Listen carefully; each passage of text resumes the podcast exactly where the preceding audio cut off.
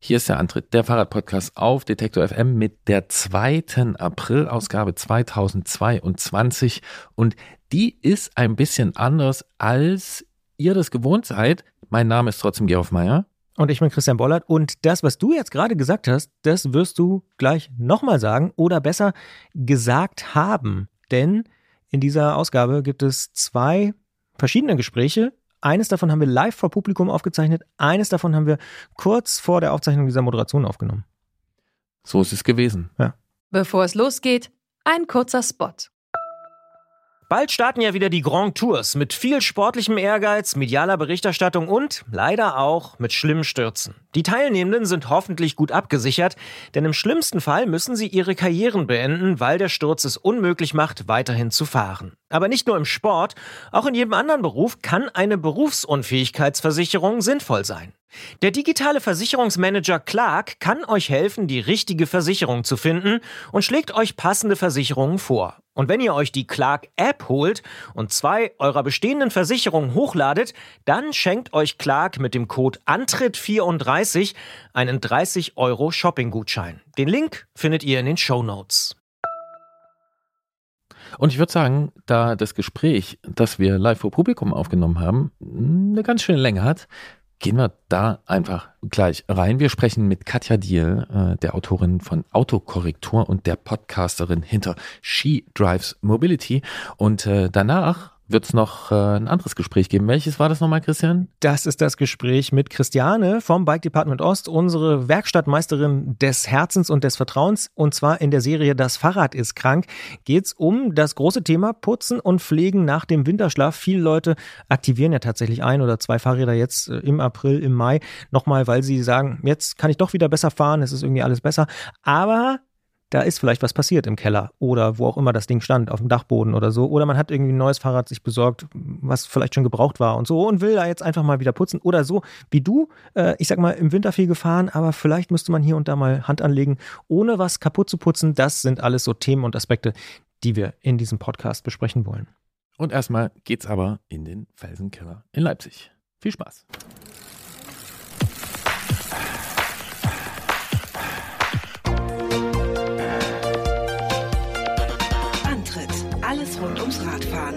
Detektor FM.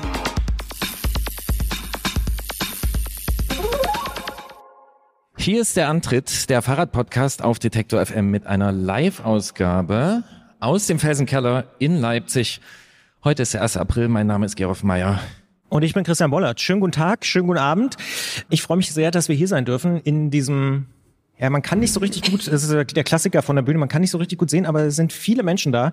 Es ist die zweite Live-Ausgabe des äh, Antritt äh, vor Publikum. Ich war schon mal in Dortmund. Dort konntest du damals nicht, ich weiß gar nicht warum.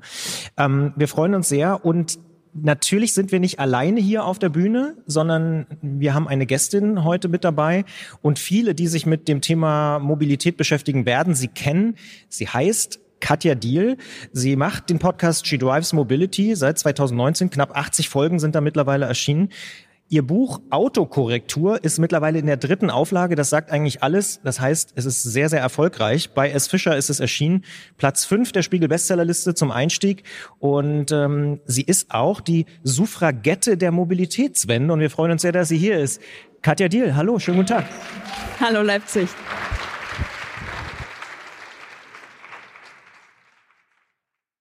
So, jetzt wisst ihr, wer wir sind, aber wir wissen überhaupt nicht, wer ihr seid. Äh, wir sind uns fast sicher, dass ihr alle wegen des Antritts hier seid. Ähm, und für Christian ist der zweite Live-Podcast, für mich ist der erste. Äh, und ähm, ja, wir werden hier eine Stunde lang über nötige Autokorrekturen sprechen. Und ähm, um das aber richtig machen zu können, ähm, müssen wir erstmal wissen, wer ihr so seid. Äh, und wir haben uns gedacht, wir kürzen das bisschen ab und fragen einfach mal nach. Ach, ich dachte, wir machen eine Vorstellungsrunde jetzt im Publikum. Nein. Du kannst gern ja, anfangen, wen du kennst, aber ich würde einfach mal kurz fragen, einfach per Handzeichen, wer ist denn heute mit dem Fahrrad hier? Ja, zählt auch. E-Bike zählt. Da hebt jemand zwei Hände, sehr gut. Ah ja, ja, ja Licht. Ah, Alles klar. Christian, du zählst mit, Katja? Ja. Okay. Radfahrer sitzen auf jeden Fall weiter hinten. Ich würde sagen ungefähr. Die können nicht gut gucken. Ein knappes Viertel, würde ich sagen. Ist das so eine Schätzung, wo ihr mitgehen würdet? Okay. Ja. Wer hat den ÖPNV benutzt? Also Bus, Bus, Bahn. Okay. oder? Ja, würde ich sagen, ein Fünftel gefühlt. Hier muss ich übrigens ein Geständnis ähm, machen, Gerolf. Ich wollte eigentlich einen Straßenbahnsitz besorgen. Und äh, ich war auch kurz davor. Heute Nachmittag um 15 Uhr habe ich noch gedacht, ich würde einen mitbringen. Hast du das Werkzeug angesetzt in der Bahn oder was? Ja, so ähnlich. Äh, tatsächlich ist es so, dass ich wenig Kosten und Mühen gescheut habe, um noch so einen Straßenbahnsitz zu besorgen, weil du hast hier ein paar Fahrräder in- im Hintergrund platziert, damit auf der Bühne auch ein bisschen was passiert. Und ich war ein Hörer, hat sich gemeldet bei uns von der aktuellen Ausgabe aus Baden-Württemberg, aus dem Schwarzwald, dessen Bruder in Dresden lebt und der weiß, dass hier ganz um die Ecke in der Baumwollspinnerei jemand einen Straßenbahnsitz hat, der für so Messesachen und so da ist. Und der wollte den anrufen, hat er auch gemacht. Und das ist der, den ich auch schon gefragt hatte über drei Ecken, ob wir diesen Sitz haben können. Und der Mann wollte ihn nicht rausrücken. Er hat gesagt, nein, der muss da jetzt im Keller bleiben. Deswegen gibt's heute keinen Straßenbahnsitz. So klein ist die Podcast-Welt. Ja. Siehst du mal. Mach mal weiter. Wir haben noch gar nicht alle Verkehrsarten abgefragt. Wer hat's denn ganz clever gemacht und ist zu Fuß hier? Ah ja. Stabil, würde ich sagen. Ja, auch viele, ja, vielleicht auch Sehr ein, gut. Das, auch ein Viertel, würde ich sagen, geschätzt. Sind wir jetzt schon bei fünf Vierteln ungefähr? Nee, wir haben zwei Viertel und ein Fünftel. Oh Gott, das wird eine Matheaufgabe dann am Ende. Ne? Ah, Wer ist hier noch Lehrer? das ist ganz geheim. So, und jetzt kommt natürlich die Königsfrage. Wer ist mit dem Auto hier? Ja, ja, auch ein Fünftel, würde ich sagen. Geht das auf? Naja. Ich glaube nein. ja, Aber mal- ich kann eh nicht Excel. Ich bin Ja. Word. Wunderbar. Jetzt kennen wir unsere Leute, jedenfalls so ein bisschen. Äh, vielen Dank dafür. Dann können wir loslegen. ja, wir haben ja schon losgelegt, aber wir legen noch viel weiter los. Du kannst jetzt richtig loslegen, Jetzt, Christian. jetzt können wir so richtig loslegen. Katja, wir haben dich schon vorgestellt. Autokorrektur heißt ein Buch und ähm, in dem Buch findet man auch einen, wie wir finden, ganz, ganz spannenden Satz. Jede und jeder sollte das Recht haben, ein Leben ohne eigenes Auto führen zu können. Wieso? Weil ich denke, dass es einem äh, demokratischen Land, wie wir ja in Deutschland sind, ähm, nicht gut zu Gesicht steht, dass wir Menschen ins Auto zwingen, ähm, sondern das sollte eine Wahlfreiheit sein. Also natürlich bin ich schon gewohnt, dass dann immer dieses Aber kommt. Ja, es stimmt, wenn ein Mensch auf die Alm zieht, weil er sich mit Tieren dort irgendwie einsiedeln will, dann erwartet er wahrscheinlich nicht, dass da ein Bus um die Ecke kommt. Aber Menschen, die in Mittelzentren wohnen und nur mit dem Auto dort ihr Leben gestalten können, ähm, das halte ich für undemokratisch. Und ich halte auch für würdelos, wenn Menschen um Mobilität bitten müssen. In dem Sinne, dass ja 13 Millionen Deutsche, 13 Millionen Erwachsene keinen Führerschein haben. Die dürfen dann ja anscheinend nicht im ländlichen Raum leben, weil wir alle wissen, im ländlichen Raum geht's nur mit dem Auto. Aber ist das äh, tatsächlich demokratiefeindlich sozusagen? Also warum ist es aus deiner Sicht so? Also Suffragette der äh, Mobilitätswende müssen wir vielleicht nochmal erklären. Das hat der unfassbar tolle Guido Kühn gemacht. Ähm, er er zeichnet mich hier als eine Frau so mit so Reifrock und ich habe so einen uralten Regenschirm und piekse einen etwas übergewichtigen Herrn, der an seinem Auto so hängt. Ähm, und das ist ein, in, in vielerlei Weise, finde ich, ein Sinnbild, weil tatsächlich äh, vor und nach den Weltkriegen waren die meisten Menschen in Deutschland mit dem Fahrrad oder zu Fuß unterwegs.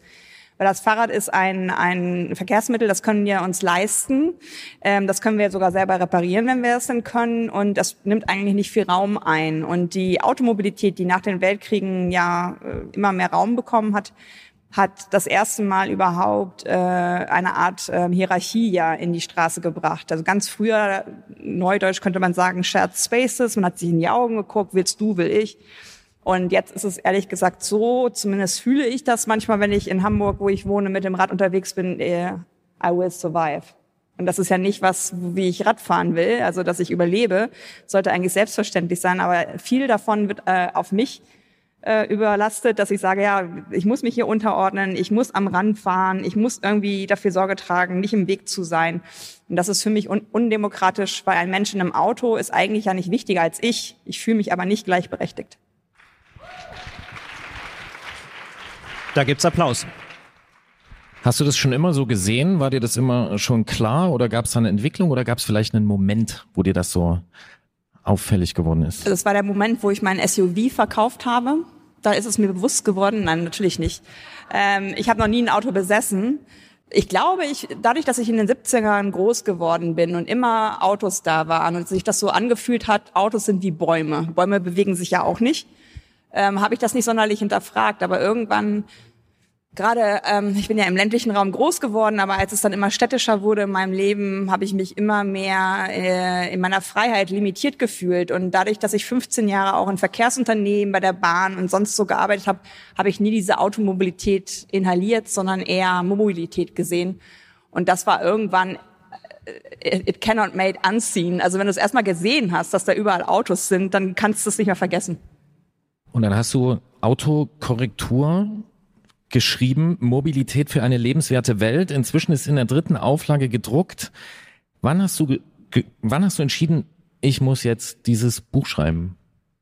Ich hatte das schon relativ lange vor, war, aber ich habe so eine Premium, ähm, ja, eine Premium-Sache in mir drin, Prokrastinieren von großen Projekten, äh, also immer wieder aufschieben. Ähm. Damit bist du völlig allein. und hat, hatte tatsächlich schon, das werde ich auch noch tun, ähm, äh, ein Kinderbuch entworfen. Also es ist komplett fertig. Ich muss es nur schaffen, irgendwie mal ein Exposé zu Verlagen zu äh, schicken. Und dann kam aber der Fischer Verlag netterweise zu mir. Ähm, die Lektorin Ulrike verfolgt meine Arbeit bei Twitter und die hat gesagt, du schreibst irgendwie so coole Sachen. Da gerät in meinem Kopf ganz viel in Bewegung. Hast du nicht die, die Lust dazu, das zu einem Buch zu machen? Und vor drei Jahren hat ein Freund zu mir gesagt, bevor du nicht ein Buch geschrieben hast, würde ich eh keiner ernst nehmen. Stimmt? Ähm, ist verrückt, ne? Ist auch 2022 noch so irgendwie, dass wenn du ein Buch geschrieben hast, bist du eine Expertin. Ja, und oder ich habe halt einen Doktortitel in so einem goldenen Rahmen an der Wand, das zählt auch noch was. Nee, aber tatsächlich, das, was ihr im Buch findet, das ist ja in meinem Blog schon drin, das ist in meinem Podcast drin, das ist in meiner Arbeit drin. Aber dieses Buch versammelt natürlich alles komprimiert. Einmal ähm, das Wissen um Mobilität, aber auch das Wissen um die Menschen, die halt vielleicht sogar Auto fahren, aber es eigentlich nicht wollen. Und das war für mich der Ansatz von dem Buch an sich, dass ich eben mit 60 Leuten sprechen durfte, die mit mir ihre Geschichten geteilt haben. Und ich ergänze die Herleitung, die jetzt auch, da ist wahrscheinlich Menschen, die die Verkehrswende länger begleiten, kein Fakt jetzt unbedingt neu. Aber viele haben schon gesagt, in der Fülle von der Ungerechtigkeit, die man in dem Buch auch aus anderen Blickwinkeln mal sieht, ist es ein ganz neuer Zugang zur Mobilität. Was ich ganz spannend finde, ähm, weil es tatsächlich auch unsere ja, Arbeit als Podcaster äh, tangiert, weil wir auch in den letzten Ausgaben uns sehr intensiv mit diesen Fragen immer wieder auch beschäftigt haben, ist das, was du ja auch schon so angerissen hast, dass es auch sehr viel mit Demokratie und einer sozialen Frage auch zu tun hat. Wir hatten in der letzten Ausgabe nochmal das Thema, wer fährt eigentlich Fahrrad und wo wird Fahrradverkehr gefördert? Ist es äh, eine Frage von sozialen Strukturen und so? Und in der Vorbereitung dieses Buches haben wir uns natürlich auch nochmal intensiv mit diesen Fragen beschäftigt. Und mir persönlich ist tatsächlich aufgefallen, und das hast du ja auch schon gesagt, ähm, dass beispielsweise Frauen von der Verkehrswende und Mobilität auch nochmal ganz anders betroffen sind häufig. Ähm, mir ist aufgefallen, das ist natürlich total anekdotische Evidenz, aber dass gerade morgens im Berufsverkehr häufig Frauen tatsächlich Auto fahren. Und in deinem Buch schreibst du das ja auch, dass ähm, Frauen häufig deswegen Auto fahren, weil sie sich auf anderen Wegen und Verkehrsmitteln unsicher fühlen. Das ist tatsächlich ähm, der erste Schritt der Verkehrswende, der erste Schritt der Diversität, Frauen und, und, und Männer gleichberechtigt zu, äh, zu sehen. Ähm, und da sind tatsächlich auch die Autowege und die ÖPNV-Wege und die Fahrradwege ziemlich gleich mies. Also ÖPNV ist auch, das werdet ihr wissen, immer so sternförmig angelegt. Da fehlen meistens so Zwischenverbindungen die Mobilität, die ich jetzt einfach mal weibliche Mobilität nennen möchte, weil natürlich gibt es auch moderne Männer, die äh, Kinder großziehen, aber in der Corona-Pandemie, das zeigen die Zahlen auch, waren es dann doch wieder die Frauen, die in Teilzeit gegangen sind, um Homeschooling und ähnliches zu machen. Das sind eher Wegeketten. Also raus aus dem Haus, Kinder an der Hand, äh, die Kinder zur Kita und Schule bringen, zur Arbeit gehen, von der Arbeit aus einkaufen, die Kinder ab einsammeln und wieder nach Hause.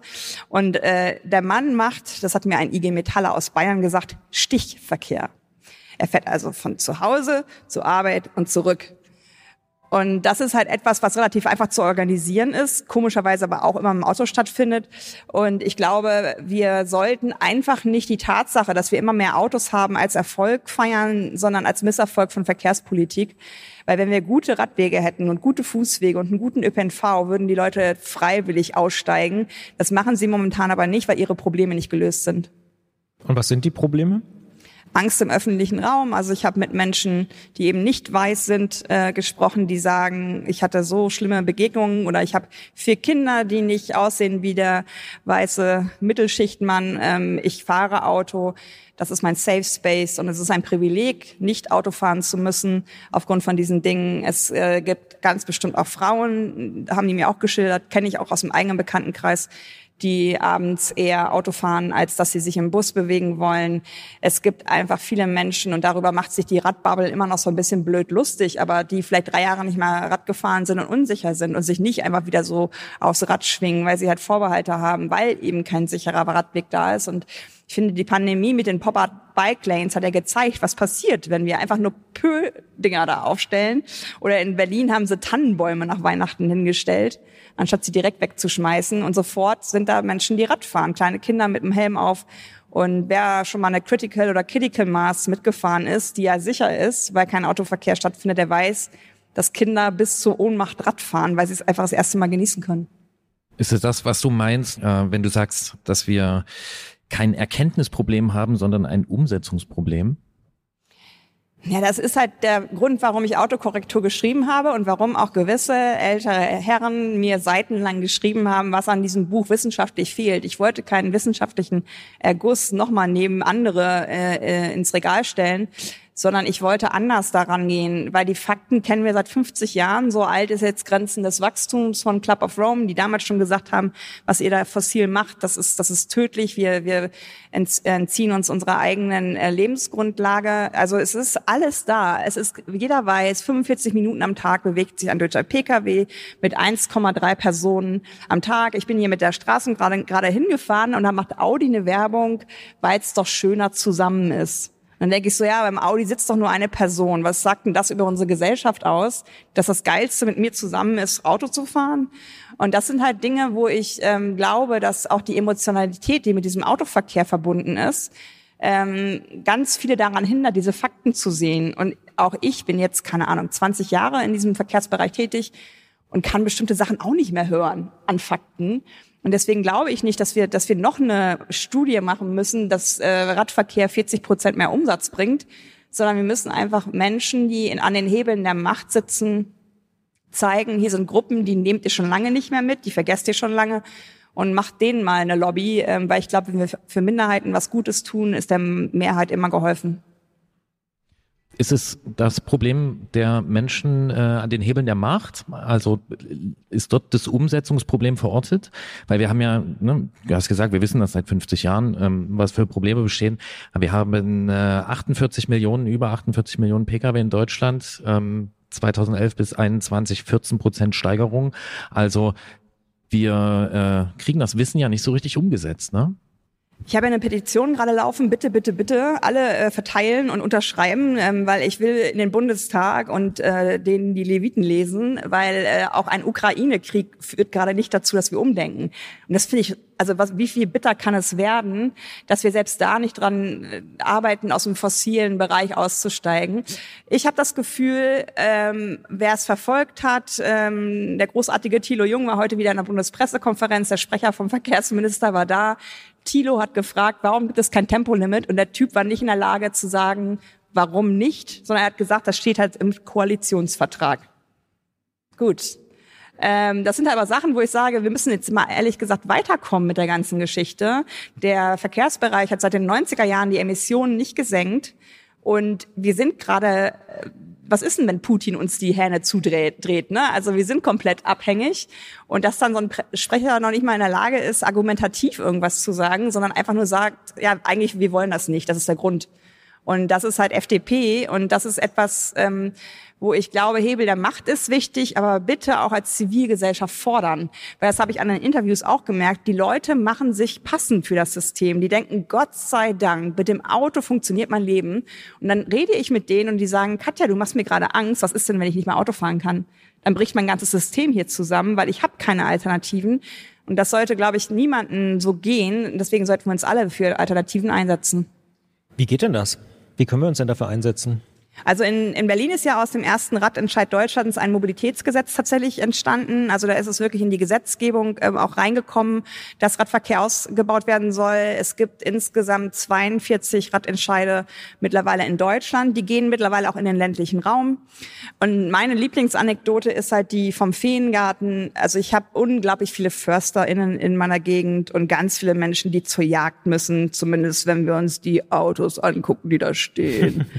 Und ähm, da hat ein kleines Mädchen ähm, so einen Feengarten hin ähm, um, um, so einen, um so einen Baum gemacht, weil der Range Rover immer auf dieser oberirdischen Wurzel stand. Und das ist für Bäume ganz schlimm, wenn da, wenn da halt Gewicht draufsteht. Und die hat ehrlich gesagt nur Playmobil dahingestellt. Das ist so ein kleiner Zaun und so ein Briefkasten und so ein Liegestuhl und so ein Schild mit Feengarten. Und der Typ parkt da nicht mehr weil er natürlich nicht der Arsch sein will, der einem kleinen Mädchen dieses Playmobil-Ding da kaputt machen will. Und das ist für mich immer das beste Symbol dafür, dass wir eine Irritation brauchen, die manchmal noch, noch so klein sein kann, aber unsere Routine unterbricht und ähm, ja, einfach auch, ehrlich gesagt, FalschparkerInnen mit Wegli anzeigen. Also die, die Straßenverkehrsordnung mal durchsetzen, wäre so geil. Ähm, und auf andere auch Acht geben. Ne? Also eben nicht da parken, wo abgesenkte Bürgersteige sind, weil die sind aus Gründen abgesenkt, nämlich dass Menschen mit Kinderwagen und ähm, ähm, Rolli da langfahren können. Also ich glaube, wir brauchen einfach wirklich Banden auch über bestimmte Bubbles hinaus und ähm, das kann manchmal bei der eigenen Nachbarschaft ja auch anfangen. Du hast das Tempolimit genannt oder das nicht existente Tempolimit und den Sprecher des Verkehrsministers, der das überhaupt nicht begründen kann. Das spricht ja für eine gewisse Emotionalität ähm, bei dem Thema, ähm, vielleicht auch für so ein für so ein Verkehrsmythos in Deutschland. Äh, wir haben Autobahnen, da können wir einfach ähm, in großen Teilen unbegrenzt äh, schnell fahren mit unseren schicken PKWs. Ähm, Gibt es denn noch mehr solche Verkehrsmythen, die aus deiner Sicht jetzt mal eingerissen gehören? Gibt es Argumente, die du einfach nicht mehr hören kannst, wenn es Argumente sind überhaupt? Ja, also ich kann ja vielleicht mal mit so ein paar Fakten anfangen, ähm, dass ihr mal überlegt, wie viele Autos sind maximal parallel unterwegs in Deutschland. Also wenn ihr so an Stau denkt oder an den Morgen, wenn ihr zur Arbeit müsst oder irgendwo hin und ihr habt das Gefühl, es geht überhaupt nichts voran. Es ist nachgewiesen durch die Studie Mobilität in Deutschland, dass maximal zehn Prozent aller Pkw überhaupt parallel unterwegs sind. 90 Prozent stehen in dem Moment. Und ich finde, es fühlt sich manchmal ganz schön, ja, also mehr als 90, äh, 10 Prozent an. Dann ist es äh, witzig, haha, dass äh, in vorpandemischen Zeiten der Münchner Mann mehr im Stau gestanden hat, als Zeit mit seinen Kindern zu verbringen. Also das wurde auch mal so parallel erhoben, was eigentlich die Zeit mit den Kindern und die Zeit mit dem Stau. Ähm, und die Mythen, äh, das sind natürlich auch immer wieder dieselben, dass äh, ich als Katja äh, jetzt Verbote will und die Freiheit beschränken. Ich glaube, es gibt keine Mobilität, die mehr Freiheit raubt als die Automobilität, weil sie dient in dem Moment nur der Person, die im Auto sitzt und der Industrie. Alle anderen belastet sie mit Raumverlust, mit guter Luftverlust, mit Lärm. Also die Verzichtsdebatte ist für mich die Debatte um Verzicht auf gute Luft, Verzicht auf Raum, auf Stadtraum und ländlichen Raum, der in Ordnung ist. Eigentlich müsste man es umdrehen. Gerade ländlicher Raum ist ja ein interessanter Punkt. Ne? Das ist ja in so Diskussionen, die man führt mit Leuten, die jetzt vielleicht nicht super Experten sind, man selber ist auch kein super Experte in dem Thema, ist einer der Punkte, wo dann immer kommt, ja, aber im ländlichen Raum, wie willst du denn da ohne Auto? Wie geht ohne Auto im ländlichen Raum?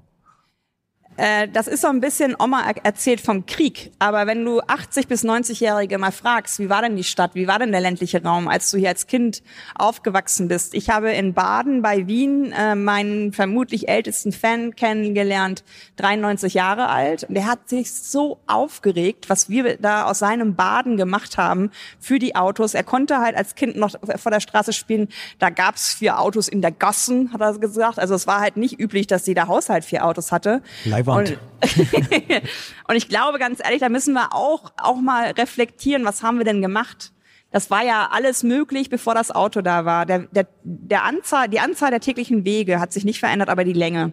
Also wir sind nicht mehr zum kleinen Supermarkt vor Ort gefahren, sondern zum Vollsortimenter auf der grünen Wiese.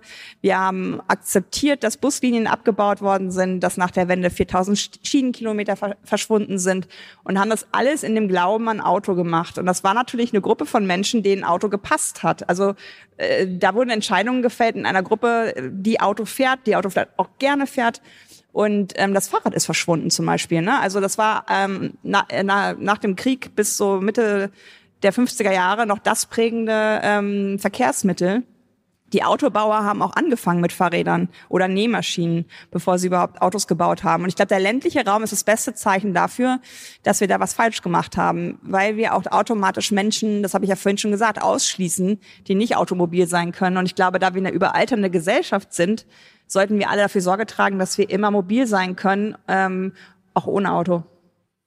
Diesen Gedanken finde ich auch nach wie vor sehr spannend, dass eigentlich sozusagen das Auto die Intervention war.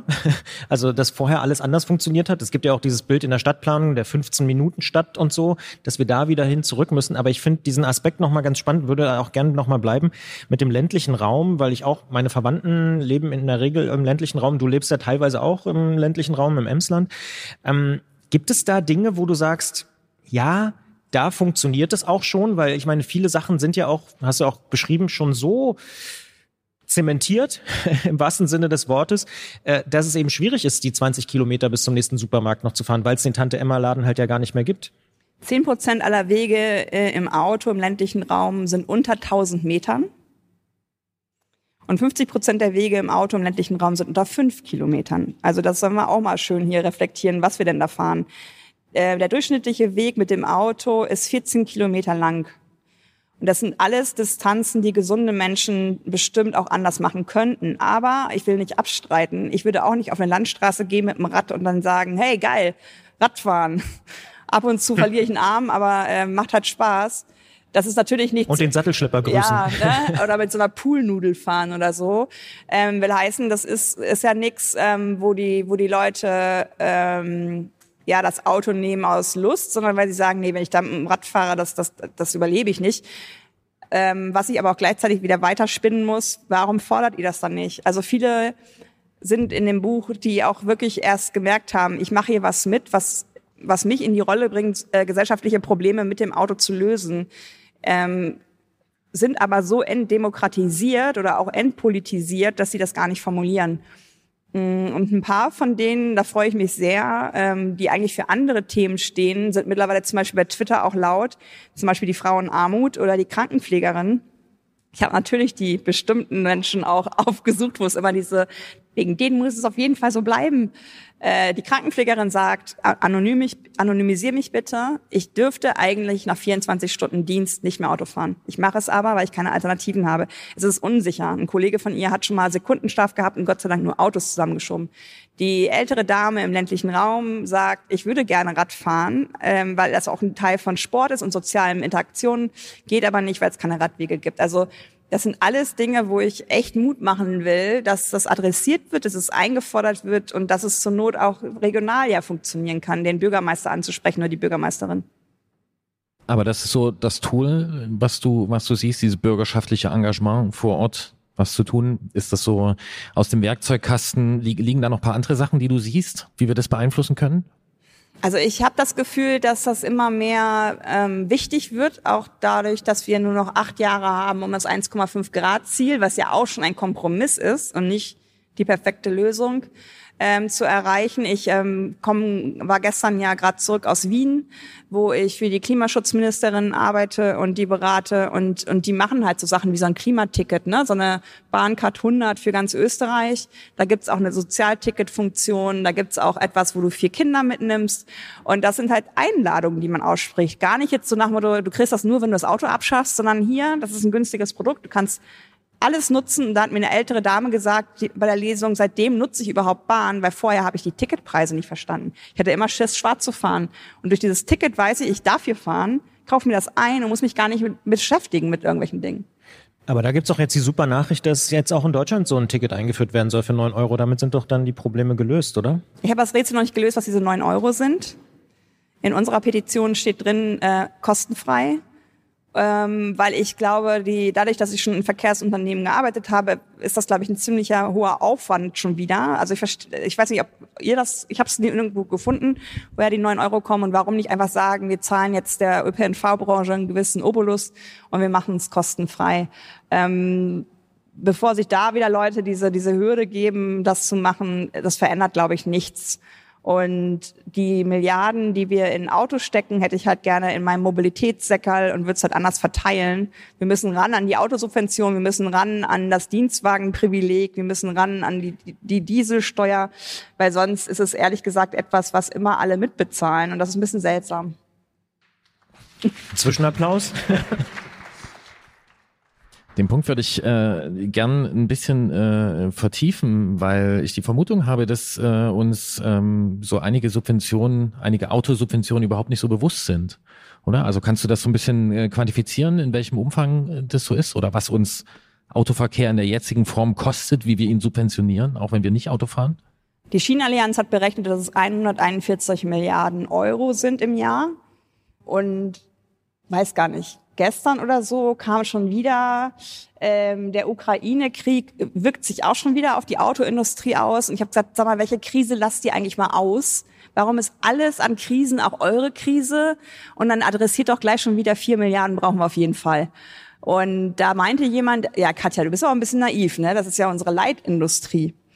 Und dann sage ich, okay, äh, in der Pflegeindustrie arbeiten ungefähr eine halbe Million Menschen mehr, werden halt beschissener bezahlt und sind deswegen nicht in Leitindustrie, weil sie leider nur Leben äh, retten und nicht Autos bauen. Äh, warum machen wir da nichts? Also warum heben wir nicht zumindest die Gehälter von solchen Menschen auf die Autoindustrie an? Boah. Also, noch, noch größerer Zwischenapplaus, ja. Ja, mich nerven, also ganz ehrlich, wie, wie, wie scheiße kann man sein als Mensch? Also ich weiß nicht, ob ihr Leute kennt, die in der Pflege arbeiten. Scheiße darf man ruhig sagen bei uns im Podcast. Scheiße ja. schreibt schreib mal mit S-H-Y-C-E. ähm, ich habe zwei, die in meinem Haus wohnen und mit denen spreche ich natürlich auch, weil alle auch wissen, was ich mache und die meinten auch, die haben keinen Bock mehr dass immer über sie so gesprochen wird, dass es um Automobilität und so weiter, die Löhne werden, die streiken ja auch gerade wieder die Löhne werden nicht erhöht und so weiter. Und es ist halt, ich war auf dem Handelsblatt Autogipfel, war an dem Freitag die einzige Frau, haben sie mal wieder festgestellt, oh, nur Männer eingeladen, rufen wir mal Frau Deal an. Und dann war ich relativ äh, stark geskriptet, was ich so sagen soll in dem Sinne. Aber dann hat Hubertus Heil als Arbeitsminister schon wieder von dieser Schlüsselindustrie, Autoindustrie geredet. Und da habe ich gesagt, ich muss jetzt hier das Protokoll verlassen. Das ist eine Frechheit, was Sie hier gerade machen. Ähm, Kultur, äh, Kunst, Solo-Selbstständige, also eigentlich alle, die gerade das Ganze hier am Laufen halten. Kreativwirtschaft, ja. Inklusive der, der unbezahlten ähm, Carework wieder mal. Und sie labern mich hier voll, dass einer der Autobauten eine Schlüsselindustrie ist. Ja, der, gut. Aber irgendwie sollten wir aus der Pandemie auch was lernen. Und da ist mir halt wichtig, und das meine ich mit der Wahlfreiheit, wer ein Auto total geil findet, der wird sich nicht durch mich verändern lassen. Aber ich lade mit dem Buch halt ein, ähm, dass Money im Manta vielleicht mal liest, was mit Leuten los ist, die nicht automobil sein wollen. Weil das finde ich ganz eklatant in Deutschland, dass es nicht genügt zu sagen, ich will nicht Auto fahren. Das ist wie auf so einer harten Party, wo du da stehst und sagst, ich will kein Alkohol trinken und alle sagen, what? Ähm, auch Autofahren hat sowas. Oder keinen Führerschein haben. Also ich hatte. Obwohl, Bochum ist das nicht mittlerweile Mainstream, dass man. Nein, nein. Nicht? Auch das ist das Mythos. Ja es, es machen immer noch über 90 Prozent bis zu 98 Prozent der Menschen einen Führerschein, aber halt später, weil es so teuer ist. Und alle gucken auf dieses Jahr 18 und dann ist es vielleicht auch ein bisschen niedriger, aber das kostet auch fucking mehrere tausend Euro. Das haben Jugendliche nicht. Und ich war in Sachsen-Anhalt äh, an meinem Welcome to Reality Tag und habe da auch gestanden. Also vor, wer von euch möchte einen Führerschein machen? 100 Prozent. Wer von euch möchte ein eigenes Auto haben? 100 Prozent. Und dann habe ich gesagt, ja, wäre das nicht irgendwie cool, wenn ihr jetzt zumindest in der, in der Familie ähm, teilen könntet? Boah, bist du awkward, haben die mir dann gesagt. Also selbst mit den eigenen Verwandten würde die niemals ein Auto teilen. Und das war genau das, wo ich so gemerkt habe, ja, das, es stimmt einfach nicht. Also für bestimmte Bereiche in Deutschland, wo man immer noch, ich habe einen Job, ich habe es geschafft, ich habe ein Auto, das lernen die ja von ihren Eltern. Und deswegen sind Führungskräfte die größten CO2-EinsparerInnen, weil die vorleben müssen, wir müssen einen anderen Lebensstil entwickeln.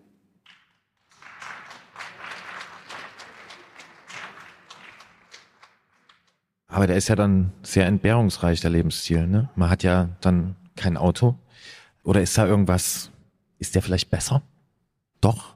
Ja, wir sind natürlich, ehrlich gesagt, das mag ich auch nicht an uns, ganz schön arrogant manchmal. Ähm, weil wenn ich im, im ländlichen Raum bin und bei Famila einkaufe und dann ab und zu mich da mal auf so, eine, so einen Rindstein hocke, um mal mit irgendeiner Freundin zu telefonieren, dann fahren bestimmt zwei Mitzwanziger in so flachen Autos, ich weiß nicht, welche Marke, blau Metallic und machen rom rom. Und dann denke ich, ja, ich konnte mich jetzt drüber lustig machen, dass du das machst, weil das löst bei mir halt mal gar nichts aus. Aber was ist das Substitut? Wir haben aktuell kein Substitut. Wir sind eine traurige Gesellschaft. Und das ist ja, da haben, mich die Leute ähm, gefeiert, dass ich Chuck Palahniuk ähm, zitiere. Ne? Wir kaufen Sachen, die wir uns nicht leisten können, für Menschen, die wir eigentlich nicht mögen, um diese zu beeindrucken. Und so funktioniert's ja auch. Und die Flugzahlen sind übrigens wieder auf vorpandemischem Niveau. Und das sind bestimmt nicht nur ganz notwendige Reisen. Also ich finde, das hat man sich dann einfach mal verdient. Aber ich hätte ein Substitut anzubieten. Elektromotor, Elektromobilität. Ich habe gehört, das ist die Zukunft im Pkw-Verkehr. Das ist äh, ungefähr fünf Prozent der Verkehrswende, das ist richtig. Also da musst du nur noch 95 Prozent schaffen. Bei Antriebswende ist nicht Verkehrswende, noch mehr Elektroautos bauen. Also dieser, auch dieses Ziel der Bundesregierung, 15 Millionen Elektroautos bis 2030. Was ist das für ein Ziel? obendrauf noch oder Substitut. Ich will PK. Ich will jetzt auch allmählich zahlen. Der Bürgermeister von ähm, London hat gesagt, bis 2030 ein Drittel weniger Autos. Bums. Das ist ein Ziel, da muss er jetzt hin und da muss er vor allen Dingen auch Dinge tun, die das begleiten. Wir brauchen diese Autos in der Ausprägung, wie wir sie haben, nicht. Und dann reden sie auch immer so schön auf den Panels vom autonomen Fahren und dann sitzt du da und denkst, so wie die gerade reden, darf ich mal eine Frage stellen? Ja, äh, das meinen Sie jetzt aber als ÖPNV, das autonome Fahren, ne? Nee. Also die denken wirklich, das private Pkw autonom fahren wie ein Wohnzimmer. Und dann sagt Herbert Dies von Volkswagen, ja, da bleibt ihr sogar noch freiwillig eine Stunde länger drin, weil es so schön ist. Weil wir haben dann auch Netflix und so bequeme Sitze. Und das ist halt etwas, was so doch sehr nah an Suchtverhalten irgendwann ist, finde ich. Ne? Dass man, dass man lieber gefahren wird, nix erlebt, sich aber Netflix reinzieht, um Brasiliens Urwald zu sehen, solange es ihn noch gibt, äh, und dann auszusteigen und nix von der Umgebung, in der man sich bewegt, mitbekommen zu haben. Das ist natürlich das, was ihr hier mitgebracht habt. Da muss man Bock auf Leute haben, ne? Also wer mhm. Fahrrad fährt, hat es mit anderen Leuten zu tun, im Auto nicht unbedingt.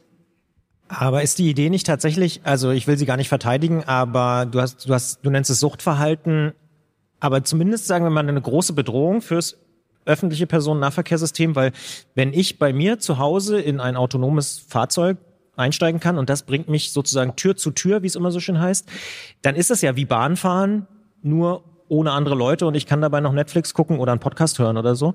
Ähm, könnte schon funktionieren. Ne? Also da, darauf setzt natürlich die Autoindustrie. Da habe ich auch überhaupt nichts dagegen, wenn dieses Auto weiterfährt und nicht parkt und nach dir die nächste Person ähm, aufnimmt. Also wenn du zum Beispiel 20 Euro mehr bezahlst, weil du willst auf jeden Fall diese Schüssel für dich ganz alleine haben, dann soll das möglich sein. Wenn ich jemand bin, die zum Beispiel nachts von der Reeperbahn kommt, um 4 Uhr sagt, nee, also ich fahre hier nicht, ohne dass irgendeine Person an Bord ist, die, die auf Sicherheit achtet, dann buche ich mir das auch dazu. Dieses Ding fährt und fährt und fährt und fährt. Das parkt nicht, das lädt dann irgendwann mal auf, fährt er auch autonom hin und zurück. Also das ist ja eine ganz andere Art von Automobilität, ähm, die, die gar nichts mehr mit dem privaten Pkw zu tun hat, sondern die, die eine äh, Feindverteilung von ÖPNV sein wird. Und dann hat es auf jeden Fall eine Rolle, ja, gerade im ländlichen Raum. Bei den Beispielen, die wir jetzt hier so angesprochen haben, also du hast das Klimaticket in Österreich erwähnt, muss man vielleicht noch ergänzen, das sind, glaube ich, du weißt es besser als ich, aber es sind, glaube ich, um die 1000 Euro, ne, die man einmal im Jahr zahlt und dann komplett Nah- und Fernverkehr, nicht nur der Bahn, sondern ÖPNV komplett nutzen kann. London hast du genannt, in Paris, äh, an Hidalgo, ähm, die äh, da an der Seine äh, Straßen massiv zurückbaut. Ähm, und jetzt so die Erlebnisse, die du so anreißt, die du dann auf diversen Veranstaltungen gehabt hast, mm, da habe ich so ein bisschen den Eindruck, wir hängen da ein bisschen hinterher in Deutschland.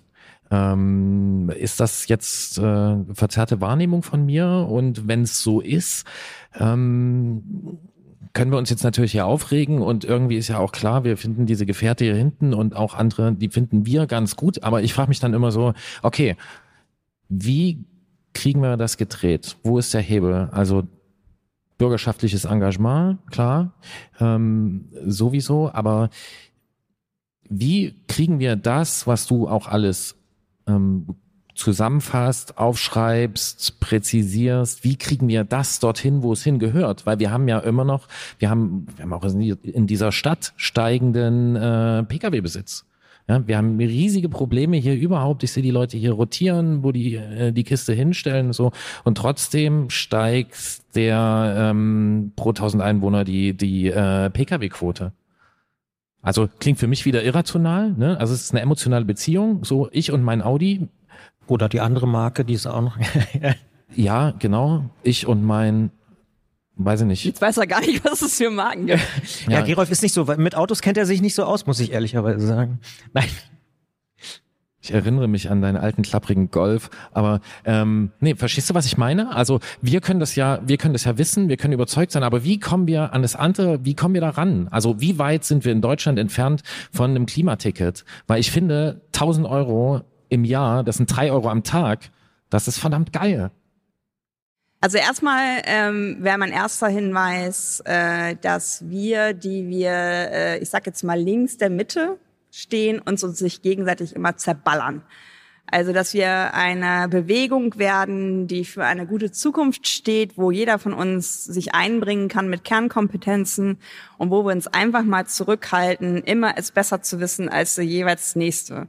Weil das ist so ein Problem mit uns, die was verändern. Wir, wir zerdeschen uns hier immer wieder aufs Neue, auch immer vor den Kulissen. Mittlerweile, ich weiß nicht, ob es auf, euch ein, äh, aufgefallen ist, ist die Autoindustrie. Also noch vor fünf Jahren gab es BMW, Volkswagen, wie auch immer. Jetzt ist es die Autoindustrie, weil die verstanden haben, wenn wir hier auch noch gegeneinander arbeiten, dann haben wir gar keine Lobby. Und da sind wir super schlecht. Also da versagen wir täglich, meiner Meinung nach, ähm, das zu adressieren, dass wir was verändern wollen. Dann ist der zweite äh, für mich wichtige Weg auch tatsächlich Menschen wie zum Beispiel in Hamburg Agnes Tjax, der nennt sich Verkehrs- und Mobilitätswende-Senator, der ist Radfahrer. Also ich würde zum Beispiel, wenn Leute neu ins Amt kommen, müssen sie eine Woche Radfahren in ihrer Stadt. Oder eine Woche ÖPNV. Hm. Und zu Fuß gehen. Und zu Fuß gehen. Und vielleicht auch mal so einen halben Tag mit Rollstuhlfahrenden, Rollatoren oder wie auch immer Menschen. Ne? Also ich glaube, das ist manchmal gar nicht böswillig, aber die werden gefahren, die sitzen hinten drin äh, und die denken vielleicht, ja, so funktioniert doch alles hier. So. Und ich glaube, wenn die wirklich mal gezwungen würden, äh, bevor ich Bürgermeisterin wäre, muss ich eine Woche bei mir hier Radfahren, da würde sich was verändern im Perspektivwechsel. Weil ich habe es gemerkt, ähm, als mein Papa 80 geworden ist, im Emsland kommt dann immer der Mensch von der Kirche, äh, der Ortsbürgermeister, also all so Menschen, eher männlich. Und ähm, das war am Anfang von, von meiner Reise als She Drives Mobility und vorher war ich halt Abteilungsleiterin, das konnte er immer sagen, das haben alle verstanden. So, und jetzt stand er da halt auch ein bisschen aufgeregt und ich bin Papakind, ich bin genauso wie er, ich habe eine zu kurze Gehirn-Zunge-Verbindung manchmal. Und hat er alle so vorgestellt, meine Frau Silvia, und das ist mein Sohn und das ist meine Tochter Katja, stockt so, die macht was mit Mobilität und mag keine weißen alten Männer. Herzlich willkommen. Dann, ja. Ich habe so gelacht. Und sie schenkt Sekt aus. Okay, okay. Ähm, also war alles erstmal geklärt. Aber diese weißen alten Männer kamen dann hinterher, meinten, sie machen was mit Mobilität. Was machen sie denn da? Ist ja ein bisschen, dass sich das auch verändert. Und das waren alles Menschen, die gerade in Ruhestand gegangen waren, hatten sich so ein E-Bike gekauft. Also Frau Dieter, das, das ist ja wirklich scheiße hier. Ich habe schon wieder scheiße gesagt, aber egal. Ähm, das ist okay. Hier, hier sind ja nur touristische Radwege. Aber wenn ich ganz normal im Alltag fahren will, das geht gar nicht. Ich muss immer raus aus der Stadt, bevor es funktioniert. Die waren vorher alles Dienstwagenbesitzer. Jetzt haben sie sich dieses schicke, schnieke Rad gekauft und merken auf einmal, wow, ist gar nicht so cool. Und ist ganz schön nah dran. Und die überholen ja alle nicht mit 1,50. Und ich glaube, das ist halt etwas. Das heißt, das E-Bike kann helfen, zum Beispiel. Ja, und das ist ja auch etwas, wo viele in der Radbubble sagen, ey, du brauchst ein Muskelrad, warum nehmen die Leute ein E-Bike? Und dann sag ich zum Beispiel, weil ich halt auch chronische Erkrankungen habe, ich bin manchmal froh, dass ich einen Brompton mit E habe, weil ich dann immer noch Rad fahre. Vorher würde ich halt eher überlegen, ob ich das alles so packe. Und diese Herren haben allein durch, dass sie in eine neue Lebensphase getreten sind, ganz andere Mobilität entdeckt. Und solche Einladungen auszusprechen, indem wir halt auch vielleicht nicht mehr weiß ich gar nicht, bis zu 9000 Euro in, in Autos Neukauf stecken, sondern in sowas vielleicht, fände ich cool. Du schreibst auch, Automobilität ist männlich, Fahrrad ist Symbol feministischer Mobilität. Kannst du das nochmal ein bisschen erläutern? Das ist immer der Moment, wo relativ viele äh, Türen im Flur zugehen weil ich das Wort Feminismus gesagt habe. Uh, Zum Glück ist hier kein Flur. Äh, Feminismus meint aber nicht Frau, sondern auch wenn das da drin steckt im Wort, sondern es äh, ist etwas, was eine gute Welt für alle, also auch, auch sogar für euch beide äh, anstrebt. Feministisch ist ein Fahrrad, habe ich ja schon erklärt, weil es total einfach ist, weil weil es sogar selbst äh, repariert werden kann, weil du dich nicht abhängig machst von fossilen Brennstoffen zum Beispiel. Ähm, das Auto ist etwas, das muss man sich leisten können. 13 Millionen Menschen leben sicherlich auch pandemienbedingt gerade in Armut. Und das sind Menschen, die haben nur zu 46 Prozent überhaupt ein Auto.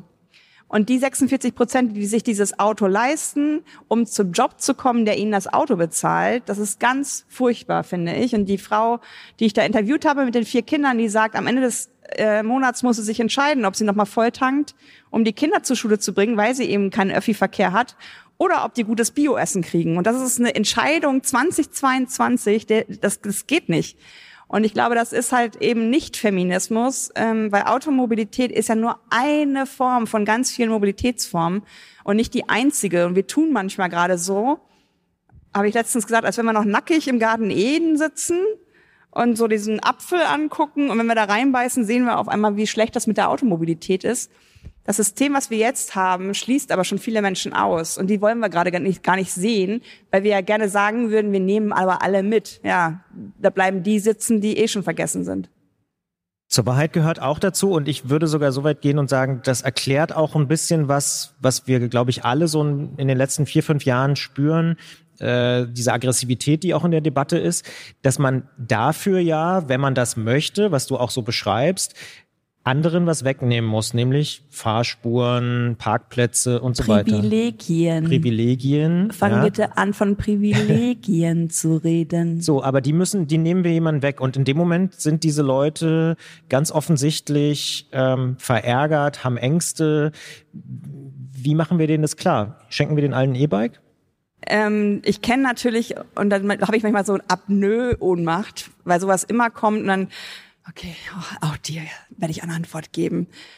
Fahr mal zwei Tage mit mir Rad in Hamburg und dann sprechen wir mal darüber, welche unausgesprochenen Verbote mein Leben als radfahrende Person in Hamburg so beinhalten. Da hast du halt auch mal einen Außenspiegel vom Auto am Oberarm, dann wirst du angehubt, dann wird das F-Wort benutzt, weil du halt äh, vor jemandem fährst, der gerne schneller fahren würde. Also dieses Wegdrängen davon, dass ich und ihr, die ihr kein Auto habt, ständig konfrontiert sind, dass wir ständig Angst haben, dass wir ständig gestresst sind, dass wir ständig versuchen zu überleben, das wird so weggedrückt. Und ich war in Halle an der Saale, habe eine ähm, Lesung gehalten und dann kam mich auch, ja Katja, wie machen wir das denn, dass das weniger konfrontativ wird gegenüber den Autofahrern? Und habe ich gesagt, ihr habt doch nicht alle Latten am Zaun, kommt doch bitte nicht so durch die Tür euch wird doch die Konfrontation hier gerade gemacht. Ihr seid seit Jahrzehnten in der, in der Duckhaltung und lasst euch jetzt von Politik und Industrie einreden, dass ihr jetzt auch noch super freundlich bitten müsst. Ich bin nicht für Gewalt oder so und nicht, dass es missverstanden wird, aber wir sollten wirklich mal selbstbewusst fra äh, fragen, warum kriegen eigentlich die Leute, die noch nie ein Auto hatten, nicht 80.000 Euro oder so äh, oder 10.000 Euro pro Jahr, ich weiß es nicht, weil sie den Autofahrern erstens Platz machen, weil sie keine Emissionen machen, weil sie keinen Lärm machen und keinen ähm, ja, Raum beanspruchen. Es wird nicht belohnt aktuell, dass du so agierst. Das sind intrinsisch motivierte Menschen und das ist etwas, was so selbstverständlich ist und wo man sogar ähm, sich noch drüber belustigt. Es gab so eine tolle NDR-Reportage über die äh, Critical Mass, da saß eine Dame in ihrem auch sehr höherwertigen Auto und hat gesagt, nee, sie hat total Verständnis, dass sie jetzt hier warten muss und so. Das sind ja alles Leute, die sich kein Auto leisten können. Und das ist so. Das habe ich auch gesehen, ja. ja. Stimmt. Ist doch nett von ihr. Ja, es ist fast, also. Ich wurde neulich auch original ermahnt, dass ich, ich, ich wurde nicht ermahnt, dass ich rase mit meinem Fahrrad, sondern ich wurde ermahnt, dass ich zu langsam fahre und dass ich mal mir einen ordentlichen Job suchen soll. Ähm, von, von einem äh, Autofahrer? Äh, und ah, ja. damit ich mir auch ein Auto leisten kann, weil sie hat dieses Auto, um schnell von A nach B zu kommen. Da habe ich dann auch äh, mich gefragt, was bin ich denn jetzt, der Rüpelradler oder bin ich der Schleicher, äh, der sich auf die Fahrbahn verirrt hat? Ähm, insofern... Äh, ja, bin ich auch dafür, da vielleicht mal. Aber ich finde es trotzdem interessant. Also ich will jetzt gar nicht so den, den Autofahrerversteher geben, aber Äh, Gibst du nicht, Christian, aber Ja, äh, nee, wollen aber- wir nicht mal über die Angst sprechen, die dahinter steckt, dass ich eine Grundschulklasse oder eine Kindergartengruppe in Warnwesten stecke und die nicht anders rausschicke, dass ich das, also dass das Normalität ist und dass ich dann darüber debattieren muss, ähm, dass das vielleicht doch ein Problem ist? Ja, also ja. nur um jetzt mal kurz die gewohnte äh, kleine Bollert-Meyer-Kontroverse reinzubringen. Gerne. Kann ich mir bei euch beiden gar nicht vorstellen. Aber 46 Prozent der Kinder sind nicht mehr täglich draußen. Die werden von geschlossenen Raum zu geschlossenen Raum geschattelt. Die sind immer in der Nähe von Erwachsenen. Die kommen nicht, so wie ich, mal mit einer Platzwunde nach Hause, weil sie doch zu hoch auf den Baum geklettert sind. Oder mit einem äh, Nähbild eines Lederfußballes. Ich habe einmal Fußball gespielt, nie wieder, weil ich das Ding so dermaßen, ich hatte das Gefühl, die Nase kommt hinten wieder raus. Und war so richtig, mir war richtig kotze, weil ich das war auch eine Gehirnerschütterung. Also Kinder müssen was wagen, um sich zu entwickeln. Und wir behüten die vom Auto. Wir behüten die nicht in dem Sinne vom Leben oder so, sondern es geht immer nur bis zur nächsten Ecke. Stehen bleiben, gucken. In Hamburg lernen sie die Schildkröte. Da ist, äh, sind zwei Autos, wo du dann als Kind reingehst. Das ist dann ein Panzer. Dann streckst du ganz vorsichtig den Kopf raus, guckst rechts, links, rechts, links, rechts, links. Und wenn du das Gefühl hast, jetzt könnte ich überleben, gehst du rüber. Oder sie lernen die Ameise, wenn sie zu zweit gehen schreit halt jemand vorne, ja, jetzt die Ameise, weil der Gehweg wieder zu eng wird, dann machen sie halt die Kette. Also selbst Kinder können nicht mehr zu zweit nebeneinander gehen bei mir, weil die Autos immer größer werden. Ich bin 1,68 groß, war jetzt auch bei Lobau bleibt, also auch eine, eine Besetzung einer Baustelle in Österreich, in Wien, ähm, wo, wo noch eine Autobahn, eine Stadtautobahn gebaut werden soll. Und da standen zwei Audis. Äh, und der Typ, der mich da abgeholt hat, meinte, oh, darf ich ein Foto machen? Weil die standen auch noch so gegeneinander geparkt. Und ich sah aus wie 40 Zentimeter groß. Also mir gingen die Motorhauben bis hier. Und das ist für mich keine Lebensqualität. Und ganz viele Leute sagen mir auch, ja, aber wenn die doch geparkt sind, dann stören die niemanden. Doch. Also ob ich äh, spazieren gehe und, und frei gucken kann oder neben Schrankwänden laufe. Weil bei mir in Hamburg-Eimsbüttel kannst du mittlerweile ein Wohnmobil hinstellen, wo sogar oben noch ein Kajak drauf ist. Und es sind alle vorbereitet auf die Sturmflut, weil die alle so, so Bojen an ihren komischen Geländewagen auch haben. Und einer davon hat jetzt sogar ein Auto, da, da fahren sich zwei Tre Treppen raus. Also der kommt gar nicht so in sein Auto, sondern das macht so und dann kann er rein und ich meine, wa- was das bedeutet für diesen Mann, wissen wir auch alle, ne? Und das ist sowas, das muss, glaube ich, das hat auch ein Mann schon mal zu mir ge- gesagt im Publikum, Frau Diel, verbieten Sie mir das bitte, gucken Sie mich an, der war halt ein bisschen übergewichtig, ich bin eine faule Sau, ich werde auch weiterhin meine Tochter 800 Meter in die Kita fahren, wenn mir das nicht verboten wird. Und das war, finde ich, sehr ehrlich von ihm auch. Der hat sich reflektiert, der macht das so lange, wie das möglich ist. Und wenn wir das nicht machen, dass zum Beispiel Kitas und Schulen so Bannmeilen haben, wo man sagt, bis hierhin darfst du dein Kind fahren, danach läuft es zu Fuß, dann wird sich das nicht verändern. Also brauchen wir Verbote. Wir brauchen Gleichberechtigung. Ja, habe ich aus dem Publikum gehört. Ja, wir müssen ja das, den Verbotsbegriff immer vermeiden. Müssen wir? Wir bra ja, Wir haben doch schon ganz viele Verbote. Ja.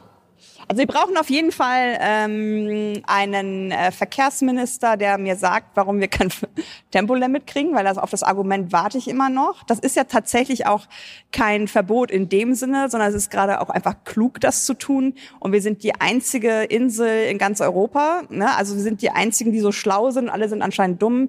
Es war aber auch letztens jemand, der da 416 fährt. Ne? Und das ist alles möglich und legal. Ähm, ich verstehe auch ehrlich gesagt nicht, warum solche Autos überhaupt noch gebaut werden dürfen. Also warum werden nicht abgeriegelt? Weil in, in, in Berlin, und die habe ich hinter den Kulissen ähm, beraten, da hat ja eine Familie den kleinen Sohn und die Schwiegermutter verloren und zwei weitere sind auch noch getötet worden, weil ein Mensch, ich glaube eine Woche nach einer Gehirn-OP, einen epileptischen Anfall hatte in seinem SUV und in diese Menschengruppe gerast ist. Und da frage ich mich, warum ist unsere Ingenieurskunst nicht so weit, einem Auto äh, beizubringen, wenn hier jemand mitten in Berlin Mitte von 0 auf 100 gehen will, dann kann das nicht richtig sein und du hörst auf damit. Also das sind für mich Sachen, da bin ich ehrlich gesagt wenig technikbegeistert. Kein Applaus. Das Schöne am Begriff, also ne, wir reden ja jetzt hier schon immer wieder so über so ein letzten Endes doch frustrierende Zustände. Ne?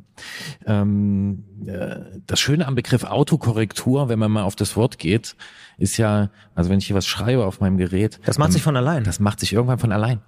Und das wäre nämlich meine Frage.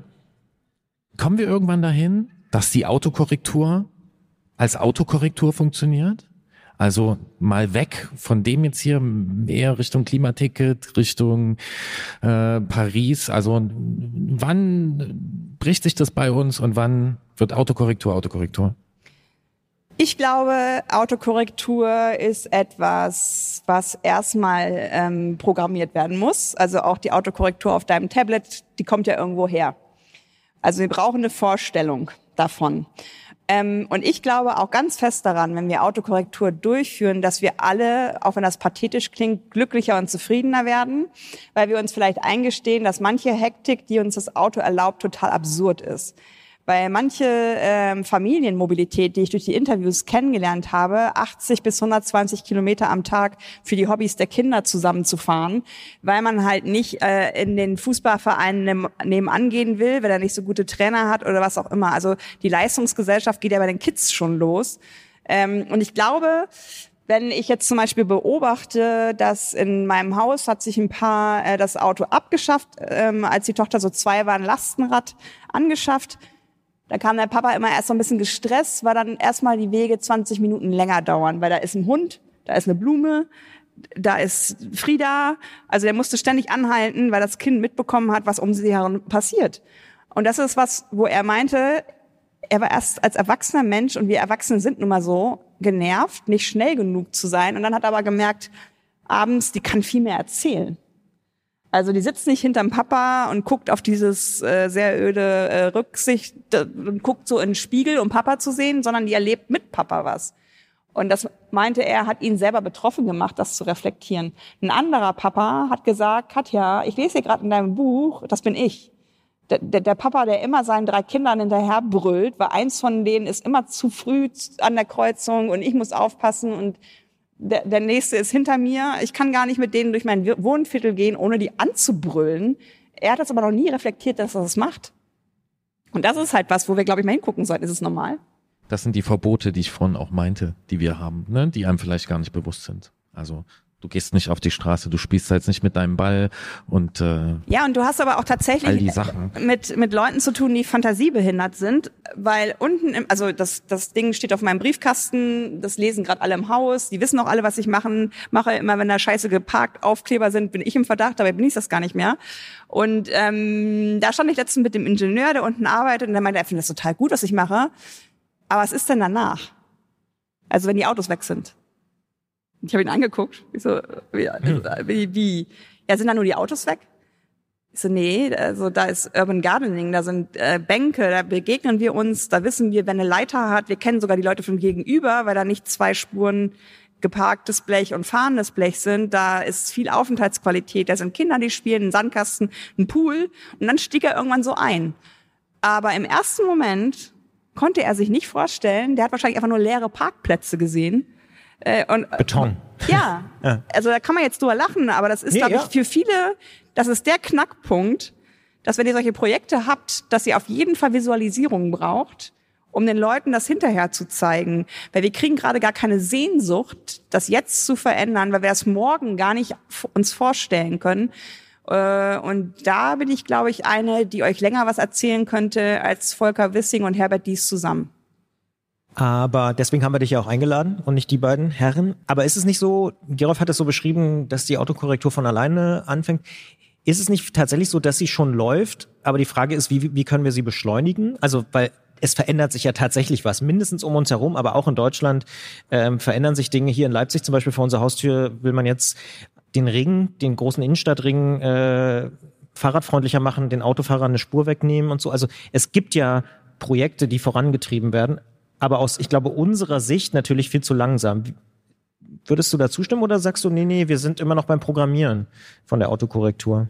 Ohne die Klimakrise und Elon Musk wären wir noch lange nicht da, wo wir jetzt sind. Der Druck kommt von außen und nicht von innen. Ähm, ich verstehe tatsächlich auch Autoindustrie nicht, warum sie nicht was baut zwischen privaten Pkw und starrem Bussystem, weil das ist genau das, was uns gerade fehlt, diese flexiblen Bedienformen, wie man das sozusagen nennt. Und ich sehe auch, dass ähm, viele ähm, Systematiken von Subventionen immer noch so den alten Gang gehen, also gar nicht hinterfragt werden. Ich war sehr schockiert bei meiner Recherche, ähm, festzustellen, allein wenn wir die Dienstwagenflotte elektrifizieren würden, wie viel Ausmaß das schon an ähm, an äh, CO2-Effekten hätte, weil das immer große Karren sind, weil natürlich auch immer der nächste Dienstwagen größer sein muss als der jetzige, weil sonst sagen die Leute, hey, was ist denn bei dir los? Bist du nicht mehr so erfolgreich oder was? Und ich habe die Kids in, in Sachsen-Anhalt auch gefragt, wie sie es finden würden, wenn der Versicherungsvertreter mit dem Fahrrad käme. Und die haben ganz offen gesagt, dann hat er keinen Erfolg. Und das sind Dinge, wo ich wieder auf Führungskräfte komme. Da braucht es Eltern, da braucht es äh, BürgermeisterInnen, wie auch immer, die vorgehen, wie eine Leonore Gewessler mit ihrem Klimaticket, die das ausgerufen, dass sie das haben will, als drei Landkreise noch nicht dabei waren, das mitzufinanzieren. Und sie hat aber als Führungskraft gesagt, ich will dieses Produkt. Wir können das gerne auch ohne euch drei machen, aber dann kriegt ihr den Shitstorm und nicht ich. Und natürlich sind jetzt alle dabei, weil der keiner den Shitstorm haben will. Und ich glaube, darum geht es, auch manchmal einen Schmerz auszuhalten. auch Anne Hidalgo in Paris sagt, ich frage nicht jedes Mal, sondern ich mache.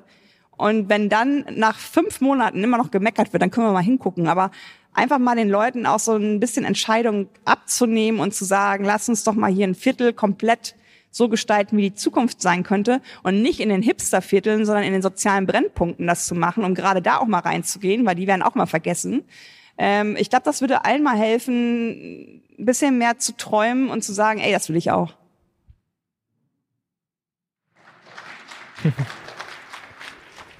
Das finde ich eine schicke Vision und äh, wir sind ja hier ein Fahrradpodcast. Wir haben relativ wenig über Fahrräder gesprochen, über Fahrrad. Ist mir zwischendrin nicht, auch aufgefallen. Was, ja, nee, das muss nicht schlecht sein, aber ähm, ich In meiner Erinnerung hat es aber immer eine Rolle gespielt, auch, aber ja. In deiner Erinnerung? ja. Ja. Wenn ich jetzt so zurückblicke auf er die letzten... Er hat jetzt schon eine Erinnerung, das ist aber... Naja. Der Christian Bollert, das ist ein multi, multidimensionales Wesen. Ich habe viele... Ähm, ja. Der Formwandler. Auch das. Das auf jeden Fall, ja, das kann ich bestätigen. Aber ich wollte fragen, weil wir sind ja, also zumindest wir sind ja diese Fahrradbubble. Und ich wollte dich fragen, was ist der größte Fehler, den wir machen können in dieser ganzen Autokorrektur? Und ähm, wo können wir richtig gut sein? Wo, wo, wo ist unsere Chance? Also nicht wir jetzt als Personen, äh, wir versuchen unser Bestes, aber so, wo kann Fahrrad da wirklich eine gute Rolle spielen? Da muss ich mal berichten. Ich war auf der größten Fahrradmesse der Eurobike und bin da mit positiven Vorurteilen hingefahren und ähm, weil es ein bisschen zeitlich knapp war, habe ich mir ein Taxi genommen und der Mensch meinte, wo wollen Sie denn hin? Ja, zur Eurobike. Oh, da stehen wir eh im Stau. Ich so, hä, warum? Ja, da fahren doch alle zu dieser Radshow mit ihrem Auto. Ich so, hä? Warum, warum? Weil es ist in Friedrichshafen, also super schön gelegen. Gewesen, aber ja, ja, ja, genau. Ja. Ja, richtig, ja. Und, und ähm, das war schon, wo ich so dachte, das ist ja echt verrückt. Aber vielleicht kommen die von überall her, keine Ahnung. Dann komme ich da an äh, und denke, okay, das ist die IAA auf zwei Rädern hier gerade. Es gab Hostessen, die so, so, so Felgen und keine Ahnung was so vorgestellt haben.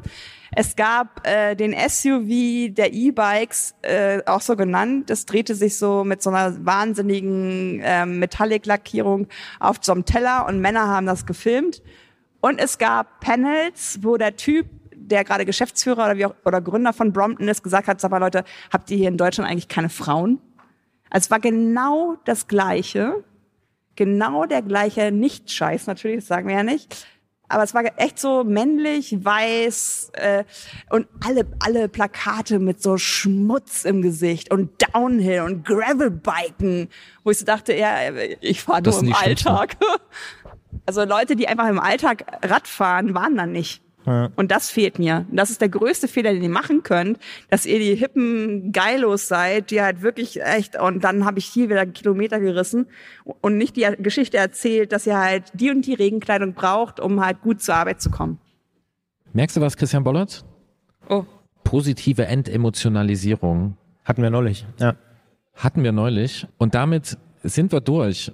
Wir bekommen Zeichen. Wir ähm, müssen so wir langsam hier noch eine Weile äh, weiterreden, ähm, müssen aber die Bühne verlassen und sagen, äh, ja, vielen Dank, Katja, dass du äh, hergekommen bist. Ja. Dass du uns äh, Fragen beantwortet, äh, beantwortet hast, ähm, viel erzählt hast. Und ich möchte noch erwähnen, das haben wir nämlich nur ganz am Anfang gemacht. Die Fragen konnten wir gar nicht äh, stellen. Ähm, du hast auch einen Podcast, She Drives Mobility, äh, über 80 Folgen. Ich habe es erwähnt sind's. am Anfang. Du hast ganz am Anfang, In aber wir meiner- wollten noch in dazu meiner Erinnerung fragen. habe ich erwähnt. In deiner Erinnerung, ja. In der Vorstellung, genau. Also, wer das Buch ausgelesen hat, kann danach She Drives Mobility hören, über 80 Folgen. Und äh, ja, wir werden es auch tun, sagen vielen Dank. Und Genau. Danke für die Liebe im Raum.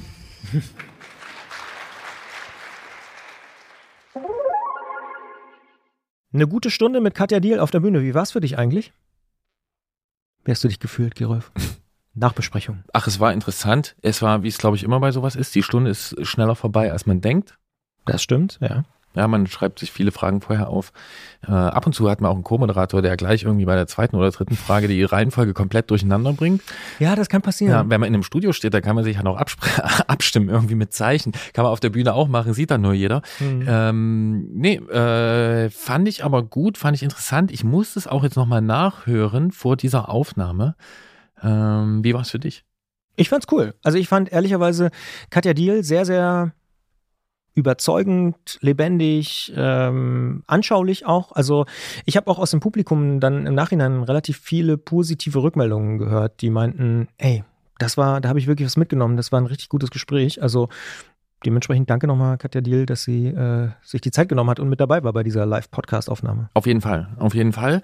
Ich kann mich da auch äh, dir anschließen. Jetzt würde mich interessieren, die Leute im Publikum, mit denen du gesprochen hast, waren das schon Fahrradmenschen, sag ich mal, oder waren Nee. das?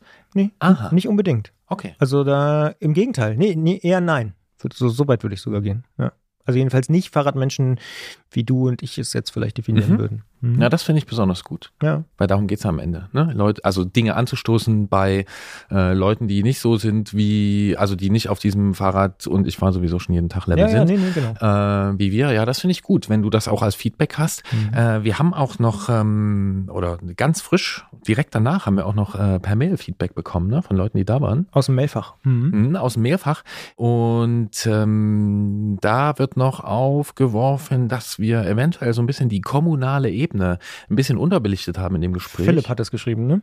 Genau, Mhm. Philipp, ähm, genau, Philipp hat es geschrieben und ähm, das ist etwas, dem wir uns noch widmen müssen. Ne? Also natürlich gibt es ein äh, Autolobby und es gibt ein Bundesverkehrsministerium, aber es gibt, äh, Philipp weist uns darauf hin, dass Rad- und Fußverkehrsplanung, Nahmobilität, das sind dezidiert lokale beziehungsweise kommunale Themen. Der Bund und das Verkehrsministerium können viele Rahmenbedingungen verbessern, aber letztlich müssen die Kommunen und Landkreise die Infrastrukturen verbessern und anpassen. Dem werden wir mal noch ein bisschen nachgehen, sowieso. Aber daran zeigt sich ja sowieso, dass das Thema ein äh, sehr vielfältiges ist. Definitiv. Und das, was du gerade äh, vorgelesen hast, das war aus seiner Mail, ne? Also Genau. nur um das, äh, Das ein- einzuordnen. Richtig. Ja, ist definitiv ein Aspekt und ein Thema, was wir logischerweise, muss man fast schon sagen, in den 60 Minuten dann nicht auch noch ähm, diskutieren konnten, aber was wir uns tatsächlich in den Themenspeicher, wie wir das hier nennen, äh, schreiben oder besser auf den Zettel. Ja. Ja, sehr interessant fand ich auch die, die Beobachtung von der Eurobike. Von Ähm, ihr, ja. Ja, die, und die Eurobike. Der, der Vergleich mit der IAA, den fand ich spannend. Ja, und so Mhm. diese, also ich habe da auch, äh, ich habe da sehr nicken müssen. Ich habe auch aus dem Publikum von Freunden dann auch so Rückmeldungen bekommen. Ja, ja, das war genau das ist das Problem. Sind wir mal gespannt, äh, wie die neue Eu- Eurobike aussieht und ähm, wie sich das dort darstellen wird. Aber auf jeden Fall eine spannende Erfahrung, auch äh, nach einem langen Arbeitstag dann noch mit dir auf der Bühne zu sitzen und äh, mit Katja Diel zu sprechen. Ja, war eine gute Idee, das zu machen. Ja, manchmal sind auch die spontanen Ideen äh, die besten. Apropos spontane Ideen und dann ein bisschen mit Vorbereitungszeit auch umgesetzt. Mein Fahrrad ist krank. Gibt seit diesem Jahr in diesem Podcast. Gute Idee. Mhm. Finden auch viele Hörerinnen und Hörer, finden auch wir. Deswegen machen wir natürlich einfach weiter damit. Christiane ist wieder bei uns im Studio gewesen und darüber haben wir gesprochen. Seit Beginn diesen Jahres gibt's hier im Antritt auf Detektor FM ja eine neue Serie und zwar Mein Fahrrad ist krank. Darin besprechen wir mechanische Sorgenfälle und wie man sie lösen kann mit Christiane Lang vom Bike Department Ost in Leipzig.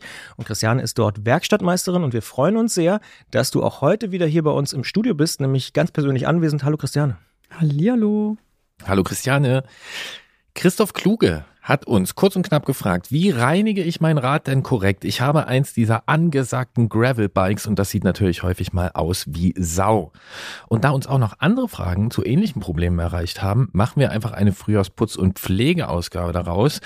Erste Frage dabei an dich. Nehmt ihr dreckige Fahrräder überhaupt an in der Werkstatt?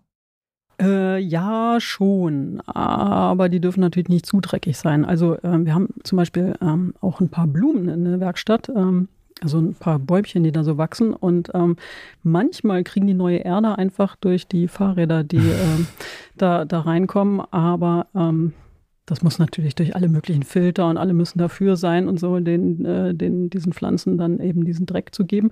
Ähm, Spaß beiseite ist gar kein Spaß. Ein bisschen kriegen die tatsächlich davon. Aber ähm, es ist so, dass wenn da zu viel Dreck abfällt und es einfach zu eklig und zu schlonzig ist, dann, dann, dann und man die technischen Dinge gar nicht mehr sieht hinter dem ganzen Dreck, dann macht es keinen Spaß. Und dann lehnen wir die Räder auch ab oder schicken die Leute wieder raus zum Putzen. Wann ist es denn zu schlonzig?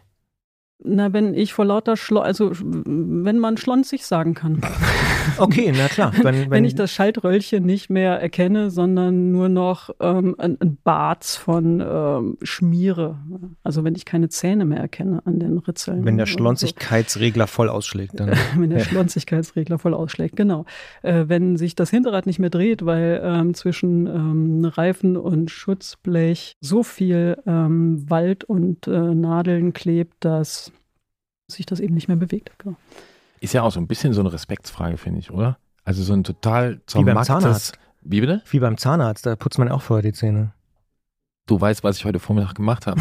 Also mit dem Zahnarzt. Das mit Zähneputzen mache ich eigentlich fast jeden. Nein, mache ich jeden Häufiger. Ja. So, äh, nee, äh, deswegen wäre meine Frage gewesen: Habt ihr sowas wie eine Reinigungspauschale? Also dass ihr sagt so, okay, wir nehmen das jetzt an, aber für die Arbeit, die wir hier machen müssen, kriegst du nochmal so und so viel obendrauf. Ähm, nein, das, das nicht. Ähm, wir äh, versuchen die Leute äh, zu sensibilisieren dafür, dass sie ihre Fahrräder einigermaßen äh, sauber äh, zu uns bringen. Das heißt ähm, ja nicht, dass es äh, absolut rein sein muss, sondern eben, dass, äh, dass wir uns um die technischen Dinge kümmern können an dem Rad. Bevor wir jetzt noch tiefer einsteigen, was die Hörerinnen und Hörer vielleicht noch nicht wissen können, ist, dass hinter Gerolf sein Fahrrad steht. Es ist, ich würde sagen, ziemlich dreckig. Die können es natürlich jetzt nicht sehen, aber würdest du es annehmen? Ja, es ist noch nicht schlonzig, es ist dreckig. Also der, der Schlonzregler schlägt noch nicht komplett aus? Äh, nee, überhaupt nicht. Äh, das ist ein äh, gut benutztes Alltagsrad äh, und ähm, also bei uns früher im Verein in Kleinmachnow hätte man schon ein Euro Strafe zahlen müssen für so ein Fahrrad. Ne, es ist auch kein Vereinsrad, glaube ich. Oder? Also erstmal bei euch früher in Kleinmachnow war noch deutsche Mark angesagt das und nicht stimmt Euro. leider, ja, ja. ja und zweitens gibt's halt Leute, die fahren Rad zum Sport machen. Die haben ja ihr Sportgerät ja, und können das dann rausputzen und andere, die nehmen es einfach, einfach als Verkehrsmittel, sind darauf angewiesen, die legen damit wirklich Strecken zurück. Ähm, Gerolf, wir sprechen hier über Schlonzigkeit gerade. Ja, okay. Ja. So, stellen wir uns mal vor, mein Rad wäre viel dreckiger, als es jetzt ist. Es würde eine gewisse Schlonzigkeit vorliegen und ich möchte es in dem Zustand nicht zu euch bringen. Also kommen wir mal zum Kern des Pudels. Ähm, wie reinige ich mein Rad denn äh, korrekt? Also anders gefragt, kann ich da viel falsch machen? Ja, äh, ich erlebe einfach auch leider ähm, sehr häufig in der Werkstatt, dass die Leute ihre Fahrräder falsch ähm, sauber machen. Das heißt meistens zu sauber machen oder mit zu viel Druck und vor allem mit zu viel Wasserdruck ähm, an die falschen Stellen ähm, gehen und äh, auf die Art und Weise Lager äh, komplett beschädigen. Also das ist ähm, das Falscheste, was man machen kann. Das heißt, man kann ein Fahrrad auch ordentlich kaputt putzen? Man kann es auch kaputt putzen, beziehungsweise wenn man es, ähm, wenn man auf dem Weg ist, ist kaputt geputzt zu haben, dann sollte man es einfach pflegen. Also der zweite Schritt nach dem äh, Putzen ist sowieso, sich einfach die Dinge mal angucken und dann pflegen. Da kommen wir ja noch dazu, genau. zum Pflegen, aber zu dem Putzen, ich äh, habe gerade ein schlechtes Gewissen bekommen, so ein bisschen. Nicht, weil Christian hier irgendwie über mein Rad urteilt, ist wurscht, nee, aber wenn du nicht. gesagt hast, äh, hoher Druck, denn äh, ich gebe zu, äh, wenn ich hier gerade in der, in der feuchten Jahreszeit unterwegs bin und mein Rad dann halt doch eingeschlonzt ist, ich fahre dann einfach manchmal äh, zur Waschbox an der Tankstelle, stecke einen Euro rein und äh, spritz das ab. Ich halte nicht auf die Lager, das ist klar. Ähm, äh, bin ich damit noch im Bereich, wo du sagst, es ist okay, okay oder ist es schon gefährlich?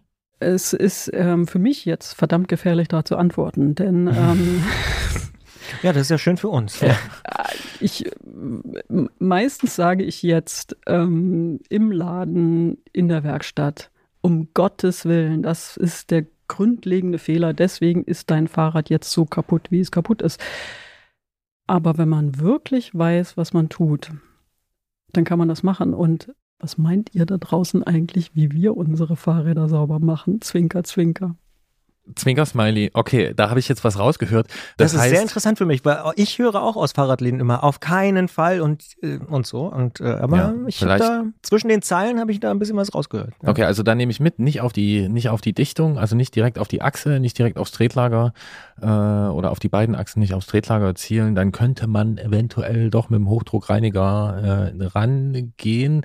Ähm, wenn ich das nicht mache und wenn ich also mich an die Tipps, die ihr gebt, im Radladen komplett halte und also nicht zur Tankstelle fahre, äh, nehme ich da einfach einen Eimer mit äh, Spüli? Spüli und einen Lappen? Oder? Genau, also das kann man machen. Das ist äh, die, ähm, glaube ich, äh, Land auf, Land ab gängigste Variante, die auch eigentlich total gut funktioniert. Äh, ein Eimer, so, so ein 10 Liter Putzeimer mit, mit heißem Wasser und Spüli und ähm, und einen ollen Schwamm, den man eben nicht weiter verwenden möchte für was anderes. Und Schwamm dann oder geht Tuch? man Schwamm. Schon. Also es geht ja jetzt um Barts und, äh, Ja, und Schlons und so. Also schon die so ganzen Fachbegriffe für Dreck. Genau, und dann ähm, und, und vielleicht hier so eine Bürste, irgendwie so eine, so eine Nagelbürstenartiges. Äh, Alte Zahnbürsten gehen auch alte Zahnbürsten gehen auch. für kleine Ecken. die alten Zahnbürsten sind ja fast schon der Klassiker, finde ich, beim Fahrradputzen. Oder? Deswegen habe ich sie erwähnt. ja, ja, ja, ja. Aber die Bart, die Fingerdingsbürste, die benutze ich tatsächlich eher nach, im Nachgang, um meine Finger wieder sauber Die- zu die- machen. genau, deswegen sollte man zwei haben dafür. Klug. Nun kann ich aber, also weil wir es ja schon von Schlonzigkeit und so hatten, wenn jetzt meine, meine Kette so richtig geschlonzt ist und meine, meine Kettenleitröllchen und die Kassette und sowas, also das Ritzelpaket, ähm, das kriege ich ja nun nicht alles mit dem, unbedingt mit der Zahnbürste weg oder äh, mit, äh, mit dem Schwamm. Es gibt ja auch Entfetter. Gibt es auch und das ist auch, ähm, das ist so wie wenn man irgendwie, ich, hasse zum Beispiel Bartputzen und ähm, da gibt es ja auch tausend Mittel und die habe ich auch schon alle ausprobiert, aber auch da ist irgendwie dieses äh, allerwelts äh, Putzmittel und ein Eimer Wasser irgendwie am gesündesten, am günstigsten und, äh, und putzen muss man am Ende doch. Also ähm, es gibt tatsächlich Mittel, die so äh, schäumen und den Dreck anlösen und so weiter, die äh, tatsächlich Wunder wirken, aber man muss halt einfach mal auf den Preis gucken. Und klar, wenn man das ausgeben möchte, dann warum nicht? Es gibt sogar welche, die riechen nach Erdbeere. Also klar, braucht man aber nicht. Gibt's was, wo ich mit dem Entfetter auf keinen Fall ran sollte? Weil ich habe so einen, der ist sogar biologisch abbaubar. Den finde ich an sich eigentlich ganz gut, weil ich erziele damit gute Ergebnisse. Aber darf ich da irgendwo nicht ran? Du müsstest einfach mal auf die Rückseite gucken, ob, äh, also bei, bei so Gummi äh, und Kunststoffteilen würde ich auf jeden Fall vorsichtig sein. Steht ja dann immer bei so Putzmitteln, man soll das erstmal an unauffälliger Stelle und so weiter. Also da würde ich tatsächlich bei, mit sowas vorsichtig sein. Äh, weil biologisch abbaubar heißt nicht biologisch abbaubar. Biologisch abbaubar heißt äh, zu einem bestimmten Prozentsatz in einer bestimmten Zeit, äh, ja, Stimmt. Ist ein trauriges, für ein bestimmtes Mittel. Ja. Also, ja. Ja. ist ein trauriges Kapitel. Erinnert mich kurz an, an meinen Einkauf äh, vor dem letzten äh, Bikepacking-Urlaub äh, im Outdoor-Laden. Was kommt denn jetzt? Pass auf, Ich bin auch so, gespannt. so, so ein kleines Fläschchen und hier biodegradable und super und green und hast du nicht gesehen. Äh, alles drauf, gekauft, zu Hause das, äh, das Preisschild abgemacht und genau unterm Preisschild stand mindestens 100 Meter von fließendem Wasser entfernt einsetzen. Das ist super geil. So, Hm. so viel zu biodegradable. Okay, ähm, kleiner Exkurs. Tut mir leid. Christian, du wolltest eine Frage stellen. Ja, ich wollte tatsächlich schon eine Frage stellen, wenn wir schon beim Thema, ich sag jetzt mal im weitesten Sinne Abbaubarkeit, Nachhaltigkeit sind. Äh, putzen. Da entsteht ja auch Dreck im Wasser. Wo putze ich denn am besten? Also während Gerolf ja sehr gute Ergebnisse mit seinem, jetzt habe ich Entfetter äh, erzielt, äh, frage ich mich, was passiert mit dem, was dabei entsteht? Im Garten? Sollte man im Garten putzen oder im Keller oder so? Oha, ähm, na, das kommt da wirklich drauf an, was man da jetzt verwendet. Also, ich kann ja einfach mal erzählen, wie ich das mache. Bitte. Also, ich fahre ja auch im Alltag Rad und äh, mein Fahrrad sieht auch ab und zu äh, fast schon so barzig aus, dass äh, man es nicht mehr annehmen würde bei uns. Wie und bei dann, Gerolf? Ähm, mindestens wie bei Gerolf. Und, ähm, Das Gute an guten Witzen ist, dass man sie nicht ständig wiederholt. Ja. Und das fängt ja wirklich da an, wo wir eben schon, wo wir es eben schon von hatten, nämlich ähm, bei der Kette und äh, den, den zugesetzten Schaltröllchen. Äh, oder äh, je nachdem, wo man eben unterwegs ist, äh, bei der Zugesetztheit, ich weiß gar nicht, ob es das Wort gibt, äh, zwischen Reifen und Schutzblech, falls man sowas Oh hat, ja, das ist ein. Thema für mich zum Beispiel. Weil ich habe relativ wenig Abstand zwischen Schutzblech und Reifen und da ist das Genau, sieht ja auch schön aus, Ja. äh, aber hm, genau, schleift dann Mhm. da, wo man es auch nicht haben möchte. Die Und- Fenderline, wie ich in einem dieser Podcasts hier gehört habe. ja, aber hast du da einen Tipp, wie, wie man das irgendwie gut sauber kriegt? Äh, ja, ich wollte bei den Schaltröllchen anfangen, Ja. aber ich fange jetzt bei, bei dem Reifen an. Schlitzschraubendreher sind da so ein Mittel der Wahl. Also da würde ich einfach so einen stumpfen, abgenudelten Schlitzschraubendreher, möglichst groß, irgendwie nehmen und äh, den trockenen Dreck wegstochern, bevor man mit dem Eimer Spülmittel und äh, Wasser gekommen ist. Dann fällt nämlich sehr viel ab. Und äh, jetzt eben, es war ja wirklich kein Witz, unsere Pflanzen im Schaufenster kann sich jeder angucken. Ähm, unglaublich. Also ich würde sagen, inzwischen 90 Prozent genau dieser Schmutz. Ähm, Guter Dünger. Offenbar. Ja. Genau. Okay, dann haben wir das mit den Reifen jetzt zur, zur Schaltung. So, und äh, die Kette äh, mache ich persönlich, äh, also meine Kette mache ich persönlich äh, nicht äh, wirklich sauber, um sie dann wieder zu pflegen oder zu ölen. Ich benutze übrigens noch Öl und kein Wachs, weil das gut funktioniert und weil ich nicht immer alles neu ausprobieren muss und weil ich auch schon gewachste Ketten gesehen habe. Und ich nehme einfach wieder Kettenöl, träufel das auf die Kette drauf, löse damit den Dreck an und ähm, nehme mir dann einen Lappen dazu. Wir haben natürlich tolle Werkstattlappen, die nicht fusseln und so. Aber äh, was ich auch da sehr empfehlen kann, ist eine alte abgewetzte Jeans. Das ist einfach genau der feste Stoff, den man, den man braucht. Besser Und- als Unterhosen. Auf jeden Fall. Also alte abgewetzte Unterhosen, die sind ja dann sofort durch. Also alte abgewetzte Jeans, perfekt. Und dann muss die Kette halt richtig abgerubbelt werden. Also so wie, wie frottiert werden, so wie Haare frottieren beim Friseur, wo man dann so wieder aufwacht nach dieser Schlafphase. Kenn ich, kennt Gerolf nicht, aber ja. Was? Ich weiß nicht, was er heute im Kaffee hatte, aber es ist okay. Ich kann damit leben. Den hast du doch gemacht, oder? Ja, Also aber nicht dein, ja dein. Ach so, ja, mach dir keine Sorgen, unsere sind safe. Äh, alles Deine und meiner ist okay, aber. Christian hat woanders sich bedient. Ja. Ähm, ja, aber ich bin jetzt raus. Na, es ging um das Frottieren der Kette. Ja, ja, ja, ja, genau. Das muss äh, richtig so äh, abgerubbelt werden. Und dann merkt man so nach, äh, weiß nicht, fünf bis zehn Mal hin und her frottieren, ähm, plötzlich gleitet man total schön über die Kette drüber. Und das ist genau der richtige Punkt. An dem Punkt ist die Kette sauber und dort geölt, wo sie geölt gehört. Und man sieht das auch. Also außen ist die Kette dann abgerieben, blank. Und äh, das Öl ist in den Schaltröllchen und der Dreck ist weg. Aber äh, nee, das Öl ist nicht in den Schaltröllchen, das Öl ist natürlich in den Lagern der Kettenglieder, wollte ich sagen. Das sind auch Röllchen, aber keine Schaltröllchen. So, und jetzt zu den Schaltröllchen. Die sind ja immer so zugesetzt mit so. Aber da vielleicht Dreck. an dieser Stelle ein kleines Geständnis von mir. Ich habe es noch nie geschafft, so eine Kette, wie sie zum Beispiel hier jetzt von Gerolf äh, zu sehen ist, die, sagen wir mal, nicht so sehr glänzt jetzt mittlerweile, äh, die wirklich wieder so richtig schön. Das geht aber mit der Jeans, du. Das geht mit der Jeans. Wahnsinn. Mache ich sofort. Das geht auch mit anderen Mitteln. Also, ja. Ja. Das geht auch mit anderen Mitteln, aber das geht erstaunlich gut mit der Jeans. Man muss halt rubbeln und frottieren. Und bei Gerolfs Kette, so wie ich sie jetzt vor mir sehe, bräuchte ich nicht mal Öl zum äh, Anlösen des Drecks. Also wirklich, eigentlich Top-Zustand. Ja. Vielen Dank. Schaltröllchen. Die Schaltröllchen hinten, die Dinger im Schaltwerk, äh, über die die Kette umgelenkt wird und äh, gespannt wird, mh, die äh, nehmen gerne Dreck auf und ähm, dann ist die Schaltung unpräzise und äh, es gibt natürlich noch andere Gründe, warum eine Schaltung unpräzise ist, aber das äh, sollte man auf jeden Fall auch rausholen und das mache ich schon wieder mit einem Schlitzschraubendreher, indem ich äh, Das scheint ein Einfach- Multifunktionstool bei dir ja, zu ja, sein. Mhm. ja, ja. Und das ist so ein bisschen, mich erinnert, dass ich habe so als, als kleines Mädchen, äh, habe sogar ich auf Pferde gestanden, irgendwie muss mal kurz gewesen sein. Jedenfalls war ich mal auf so einem Reiterhof und da musste ich mal Hufe auskratzen.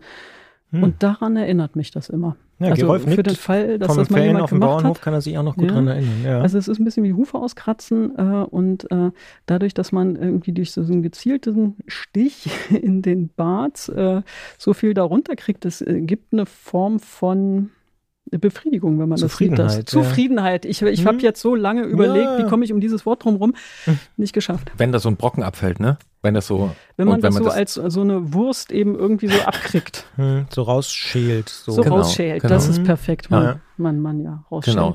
Das, mit, ne, das ist die gute Nachricht an alle, die hier zuhören. Das mit dem Fahrradputzen, das ist eigentlich gar nicht anstrengend. Das ist ein, ein, ein, ein Quell, Doch, ein doch. Quell, der, Christian, Es ist das ist ein. Quell der Zufriedenheit. Äh, Aber erst und da. danach, finde ich. Oder Und- na, aber währenddessen, das stimmt, das sind dann die Hm, Momente. Ich wollte ja gerade noch was sagen. Ja, bitte. Ähm, und zwar sind wir ja bei der Kette, so wie wir es eben auch besprochen haben, genau äh, eigentlich an so einem Scharnier unseres Gesprächs, weil wir haben bis jetzt über Reinigung gesprochen, ne, wie wir es alles wegmachen.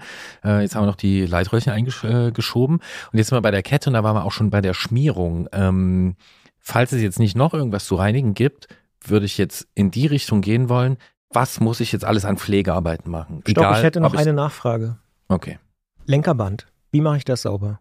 Oh ja, da ist das, äh, da, dieses entfettende, ähm, also ich, was wirklich gut funktioniert, was ich echt empfehlen kann, ist Bremsenreiniger oder Bremsscheibenreiniger. Gibt es von allen Pflegeproduktenherstellern, von Weil da bin 4 ich immer nicht so Euro ganz die zufrieden, Flasche muss ich sagen. Ja, Hm. mach's damit, funktioniert äh, wunderbar. Okay, jetzt darf Gerolf wieder, Entschuldigung. Mein Tipp ist einfach schwarzes Lenkerband. Aber Äh, aber öfter mal drunter gucken, weil Alu kann aufblühen von Alulenker, wer da in der Alulenkerklasse unterwegs ist. Aber nein, wir waren bei Pflege. Also ich habe mein Rad geputzt. Entweder habe ich es äh, über den Winter im Keller gehabt und habe es rausgeholt jetzt oder ich bin halt so ein Vierjahreszeitenfahrer und es ist mal wieder Zeit. Es ist jetzt Frühjahr. Ähm, ich will wieder längere Touren fahren. Was sind Pflegeschritte, die ich machen sollte und worauf sollte ich dabei achten? Also zum einen sollte man äh, sich eben alle Teile, die irgendwie beweglich sind und äh, für Vortrieb und Bremsen eben sorgen, äh, angucken und auch einfach checken, ob die verschlissen sind. Ne? Also eben nochmal die Bremsbeläge angucken. Sind die überhaupt noch äh, da? Oder ähm, die Kette messen. Die ähm, Kette besteht ja aus ganz vielen unterschiedlichen Gelenken und die Gelenke schlagen aus mit der Zeit und deswegen wird der Abstand zwischen den Gelenken länger.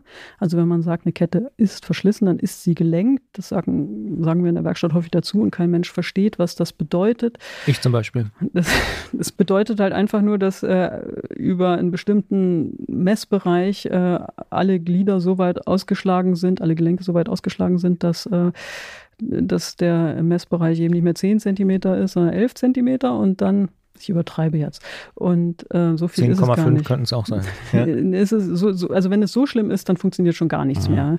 Aber deswegen, ich habe jetzt wirklich übertrieben.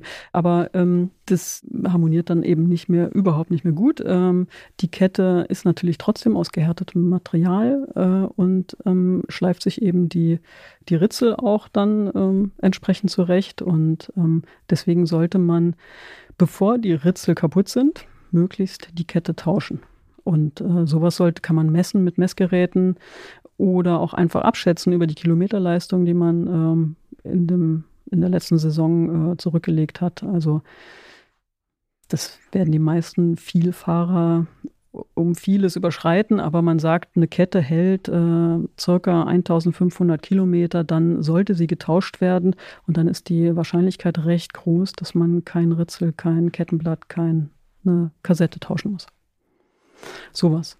Das schaffe ich nicht, ehrlicherweise. Also ich fahre meistens mehr, ehrlicherweise, mit Ja. einer Kette. Ja. Habe ich auch gerade gedacht. Also glücklicherweise habe ich das auch schon. Also hat die bei mir schon länger gehalten, hat mir die Kettenverschleiß-Messlehre jedenfalls signalisiert, dass ich die äh, noch länger äh, benutzen darf. Aber in Kette hatten wir jetzt schon besprochen, Bremsbeläge hatten wir angesprochen, sind die noch da?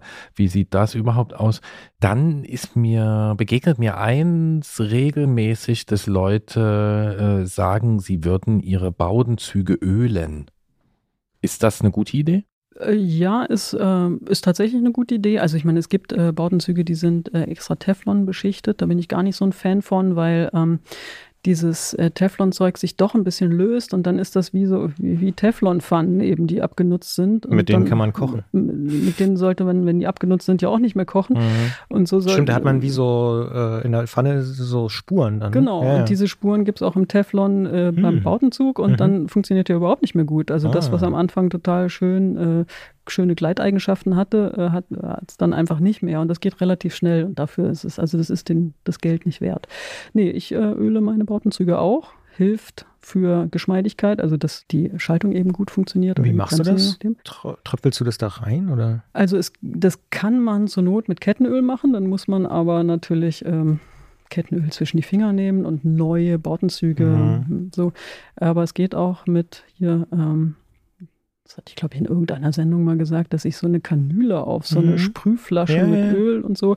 Und Bei dem ähm, Hörer Christian, dessen äh, Schaltung da, ja. ah, Mhm. Und das, ähm, das kann ich hier nochmal wiederholen. Also man kann in die Außenhüllen Eingänge oder Ausgänge, je nachdem, von wo man guckt, eben schön mit so einer äh, Tülle ähm, Kriechöl reinsprühen. Mein Lieblingskriechöl ist da Ballistol, ähm, aber es gibt natürlich hier BD40 und ähm, Brunox und äh, Viele verschiedene andere Ja, genau. Herstellerinnen und Hersteller. Dann habe ich das gemacht. Ich habe also meine Kette geölt, ich habe meine Züge geölt, habe die kontrolliert. Manchmal lese ich auch davon, man soll äh, Verbindungen, die normalerweise fest sind, vielleicht einmal im Jahr lösen. Also zum Beispiel die Sattelstützenklemmung lösen, Sattelstütze rausziehen, ähm, schauen, ob das überhaupt noch geht, eventuell das auch am Lenker machen. Ähm, ist das auch was, wo du sagst, das gehört dazu? Jein, also äh, das brauche ich bei mir nicht machen, weil ich habe Montagefett da, wo es hingehört und ähm, dieses Montagefett ist sehr äh, standfest. Äh, das heißt, es ähm, wird nicht äh, durch ähm, die handelsüblichen Wasserdrücke weggespült und ich weiß, dass es da ist. Aber ähm, wenn man nicht weiß, wer sein Fahrrad zusammengebaut hat, dann ähm, sollte man es zumindest einmal machen. Äh, ja, solche Verbindungen gehören eben auch mit äh, Montagepaste oder Montagefett versehen. Und ähm, damit meine ich jetzt Lenkerklemmung, ähm, Klemmung ähm, des Vorbaus auf dem Gabelschaft, wenn man so einen Head-Vorbau hat. Wie erkenne ich Und? das denn? Das, also, dass es dringend notwendig ist. Nehmen wir mal an, ich mache das jetzt. Gerolf Ich sagt, ich muss es aufmachen, erkennen tue ich das nicht. Auf, aufmachen und reingucken. Und Mhm. dann Also weiß ich ja, dass ich es gemacht habe. Ja. An der Stelle muss man das auch nicht so häufig machen. Äh, Sattelstütze ist so ein Punkt, was wirklich wichtig ist. Also es gibt ja viele, ähm, ja, das ist ja wieder modern, dass man Stahlrahmen fährt und trotzdem ähm, Aluminium äh, Sattelstützen. Und da ist es tatsächlich so, wenn man die äh, ohne ähm, Schmiermittel fährt, können die manchmal so zusammenbacken, dass man die nahezu nicht mehr auseinander bekommt, beziehungsweise bei den Operationen ähm, den Rahmen beschädigen kann. Und das wäre schade, weil man dem ganz schnell entgegenwirken kann, eben durch Fetten. Und da empfehle ich auch Montagefett, ähm, nicht das äh, Lagerfett, was man eben so äh, mal schnell kaufen kann im Fahrradladen, sondern da wirklich nach Montagefett fragen. Das ist ähm, so viel standfester. Jetzt wissen wir ja bei der Kette, glaube ich, mittlerweile alle, dass man da nicht zu viel ölen darf. Kann man auch zu viel fetten oder hilft da viel, viel, so wie Papa schon immer gesagt hat? Viel hilft viel. Ich hatte mal einen Kollegen, der ähm, hat äh, auch Wasserkraftwerke montiert und dem habe ich gesagt, zu viel Fetten geht gar nicht. Und der hat mir- mich eines Besseren Der hat den. Gegenbeweis hat angetreten. Den, ja, das geht dann doch. Aber unter normalen Menschen geht das nicht. Okay. Schöne Grüße an den Kollegen. Ja. Ja, ist ein äh, sehr lieber Mensch, der in der Türkei weilt. Wahrscheinlich fettet der da jetzt Wasserkraftwerke in der Türkei, oder? Ja, das hoffe ich für ihn.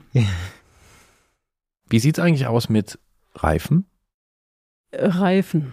und Schläuchen? Also ist ja auch gerne mal so gesehen, ne? gerade bei den, bei den Fahrrädern, die Winterschlaf machen. Äh, die werden dann hervorgeholt und dann hört man das manchmal, ja, dann habe ich meine erste Fahrradtour gehabt und nach fünf Kilometern war es platt.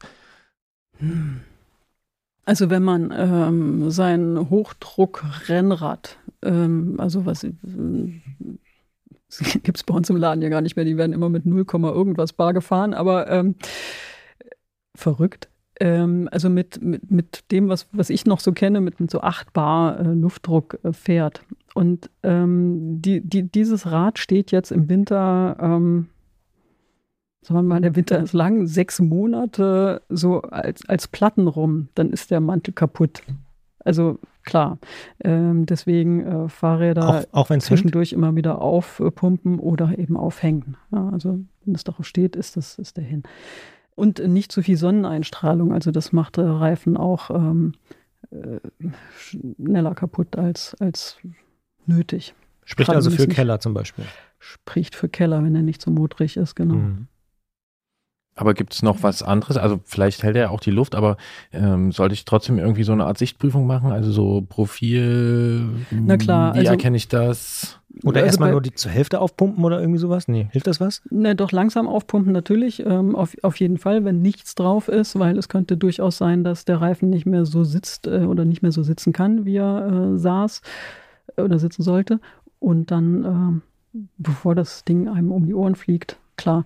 Ähm, aber wie, wie entscheidet man, ob der Reifen vielleicht mal ausgetauscht werden soll? Äh, bei profilierten ähm, Reifen kann man das ja relativ gut erkennen. Man weiß ja, wie es ausgesehen hat mit den Noppen, äh, als man das gekauft hat. Und dann, wenn es da jetzt so eine Art Slick-Bereich gibt, dann ähm, ist der abgefahren. Bei äh, Rennrädern, also schmalen Reifen, ähm, kann man das häufig äh, daran erkennen, dass die äh, nicht mehr äh, wie so eine Halbkugel auf dem, Re wenn man so von vorne guckt, wie so eine Halbkugel aussehen auf dem Reifen, sondern wie so ein, wie so ein Würfel. Und dann ist der auch abgefahren. Genau. Oder wenn die andere Farbe durchkommt. Ne? sieht man ja auch, spätestens dann. Sieht man ja auch ab und zu. Ja. Ähm, hast du bei dem ganzen äh, Reinigungs- und vor allen Dingen dann Pflege- und Fitmachen-Vorgang eigentlich ein Lieblingswerkzeug? Oder ein Lieblingstool, Gegenstand, irgendwas? Ne, den Schraubendreher, den haben Äh, wir Ich schon. glaube auch den, den Schraubendreher. So äh, Lieblingswerkzeuge habe ich schon einige, äh, aber jetzt extra für die Pflege äh, und äh, für die Reinigung ähm, mh, nicht. Äh, nur was, was mir noch wichtig war, äh, wir haben ja jetzt doch mit Wasser gereinigt. Wa- Was wir ja immer erzählen, dass man das nicht darf, also so, so vom Fach. Das darf man also mit, mit Hochdruck und so und Strahl und auch lieber nicht mit dem Gartenschlauch und, und nimm doch lieber eine Gießkanne vielleicht und so. Das ist natürlich Quark, damit kriegt man natürlich auch nicht wirklich was sauber. Ähm, oder ähm, man hat das Fahrrad nach einem Fahrradurlaub auf einem Dachgepäckträger transportiert und ist auf der Autobahn nochmal schnell in den Regen gekommen. Das ist nämlich genau das Gleiche. Da ist auch mit Hochdruck Wasser reingequetscht worden in die, äh, durch die Dichtung in die Lager. Ah, das ist interessant, ja. Dann sollte man wenigstens die Lager auch noch prüfen, wie es denen denn jetzt geht. Wenn ich die, ähm, also ein Tretlager, das ist meistens ein gekapseltes Lager, da brauche ich nichts, ähm, da kann ich nur prüfen, kaputt oder nicht kaputt. Und dem kann ich auch nichts, häufig gar nichts Gutes mehr tun, äh, wenn ich das jetzt mit Hochdruckreiniger ähm, gereinigt habe und da jetzt Wasser reingekommen ist. Ähm, ich muss wissen, das sind Kugeln. Also auch bei einem Industrielager habe ich Kugeln und Laufflächen und die sind aus äh, unter anderem aus Eisen. Und Eisen im Zusammenhang, naja, ich meine, es rostet. Und das mit dem Wasser geht halt dann verdammt schnell. Und ähm, Rosten bedeutet ja nicht nur einfach, dass es dann so rotrostig aussieht ähm, oder weniger wird, sondern auf der anderen Seite, außerhalb der Kugel, wird es ja eben mehr. Es wird körniger und äh, der Verschleiß geht dann plötzlich noch schneller, weil ich dann ja den Dreck gar nicht von außen reingebracht habe, sondern aus der Kugel sozusagen kleine Dreckkörnchen rausgenommen habe und die da eben auch noch mit rumreiben. Also Tretlager kann ich jetzt äh, das, was ich vielleicht kaputt geputzt habe, gar nicht äh, mehr, ähm, da, kann ich nichts machen, da kann ich nur gucken, ob ähm, das Tretlager im Laufe der letzten Saison verschlissen ist. Hat es Spiel, also wackelt es da, wo es nicht wackeln soll, oder hört es sich irgendwie so an wie so ein Sack Muscheln, so körnig, krumpelig, so und dann äh, austauschen. Aber beim Steuerlager Ein Sack Muscheln, das schreibe ich mit. Beim Steuerlager äh, lohnt es sich, äh, mal reinzugucken. Häufig sind das gar keine ähm, gekapselten Industrielager, sondern ähm, Lager, die ähm, eben ähm, aus äh, Kugelbahn, äh, Kugelring und äh, Konus bestehen. Und ähm, da äh, macht es Sinn, mal mit einem Lappen, jetzt nicht Jeans, sondern ein bisschen weicher, vielleicht die olle Unterhose. Da kommt sie doch zum Einsatz. Ja, äh, mal durchwischen und neu fetten. Und da wäre jetzt ähm, zusätzlich zum Lagerfett, äh, Quatsch, zusätzlich zum Montagefett ein ähm, Döschen Lagerfett da zu haben, nicht schlecht. Ich hätte noch eine Nachfrage. Ich kriege tatsächlich, weil Gerolf hat gerade äh, so ein Zahnrad in der Hand. Ich kriege immer die vorderen Zahnräder nicht so richtig sauber, weil da irgendwie dann die Kette ja noch dran ist meistens. Und dann irgendwie, gibt es dafür einen Spezialtrick? Was machst du? Auch die Jeans? Nee. Nee, also wenn man das mit der Kette häufig genug macht, dann hat man da gar nicht so einen äh, furchtbaren Rand. Ähm, meistens dann, wenn überhaupt, dann etwas unterhalb der Kette, also wo die Kette aufliegt, etwas unterhalb bildet sich so eine so ein bisschen so ein Mäuerchen, ja, kann man auch mit einem Schraubendreher super runterkratzen. Kundenfahrräder äh, bearbeite ich dann gerne mit einer Drahtbürste. Ah. Mhm. Funktioniert auch ziemlich gut. Ähm, und dann trocken, also immer, also diese Art Reinigung immer bevor man da mit dem Wasser kommt und so. Also je Und- trockener, desto besser. Ja, und ich finde, Entfetter kann da auch was. Also wenn es zu, wenn es zu hartnäckig ist, irgendwie auch an der Kurbel und man so nicht so richtig dahinter kommt. Und Da hast du ja auch gute Ergebnisse erzielt mit dem Entfetter, ne? Ja, Ja. Ja, ist ja gut. Ja, Da- vielleicht ist das Strahlt- ja, aber er Entfetter. Entfetter ist ja wirklich gut. Also wirklich fürs Lenkerband. Nochmal, äh, Lenkerband, so, ich, ich, ich zum Beispiel habe an einem meiner Räder auch rosafarbenes, hellrosafarbenes Lenkerband. Und ähm, das geht wunderbar. Mhm. Mhm. Und eigentlich, bevor ich jetzt mein Lieblingstool nenne, Bitte. was die Pflege anbelangt, frage ich Christian Bollert. Christian Bollert, was denn dein Lieblingspflegetool? Puh. Ich glaube tatsächlich die Unterhose bisher, aber vielleicht kommt jetzt bald die Jeans dazu. Okay. Und bei was, dir? Was ist denn genau, was ist denn deins eigentlich? Zahnbürste. Die, na, zumindest meine Entdeckung des, ich glaube, des letzten Jahres ist die äh, Dummy-Achse. Also geht sowohl für, für Steckachse oder Schraubachse als auch Schnellspann-Hinterräder. Und die putzt du erst und dann. Nee, Nee. wenn ich das Hinterrad rausnehme, um zum Beispiel die Kassette zu reinigen und alles andere zu reinigen, ähm, dann setze ich diese Dummy-Achse da ein und auf der ist eine Rolle, eine Kunststoffrolle und auf der läuft die Kette dann. Das heißt, du kannst erstens die Kette putzen, ohne das Hinterrad drin zu haben. Du kommst also richtig schön ran, weil du kannst ganz normal den Antrieb drehen. Mhm, mhm, mhm. Ähm, die Kette, die. Das heißt, da ist auch ein Ritzel dran an der Dummy. Nein, das ist eine Kunststoffrolle. eine reine Kunststoff. Eine Rolle, die hat einen Kragen links und rechts. Und da läuft die, die Kette drin. Innen drin sozusagen. Ja, also du setzt die Achse ein und da ist, ist quasi wie so eine. Hast du es selber gebaut oder gibt es das fertig? Nein, das gibt zu kaufen. Als Dummy-Rolle. Dummy Axle heißt das. Okay. Gibt es auch von gesehen. verschiedenen, verschiedenen Herstellern.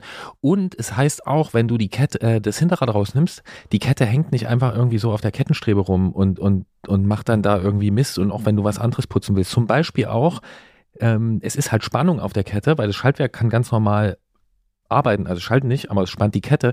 Das heißt, du kannst auch deine Kettenblätter viel besser äh, putzen. Ähm, war echt ein Aha-Erlebnis. Ähm, ich habe auf einer sehr guten australischen Fahrradtechnik, also Fahrradseite und Fahrradtechnikseite, da gibt so es ein, so ein Tool-Nerd. Äh, und da ist der Ja, lese ich auch ständig australische Technikfachseiten. Hm? Ja. ja, na, Cycling-Tipps. ja, okay. Gut, Ja. ja, genau. Und da gibt es den einen, der hat, das ist ein totaler Tool-Nerd und ähm, da gab es, glaube ich, äh, zumindest mehrere Varianten des, der Kettenpflege. Äh, so von ganz schnell bis zu richtig Deep Dive. Und ich glaube, diese Dummy Excel, die war da irgendwie so in der Mitte. Und, äh, und dann habe ich mir gedacht, so, okay, das probier's jetzt mal aus. Das ist wirklich tolles Ding. Und meine Kette. Was Ähm, kostet so Pi mal Daumen? 30 oh, Euro. Nein, günstiger. Günstiger. Ist, ist nicht besonders wild. Und ja.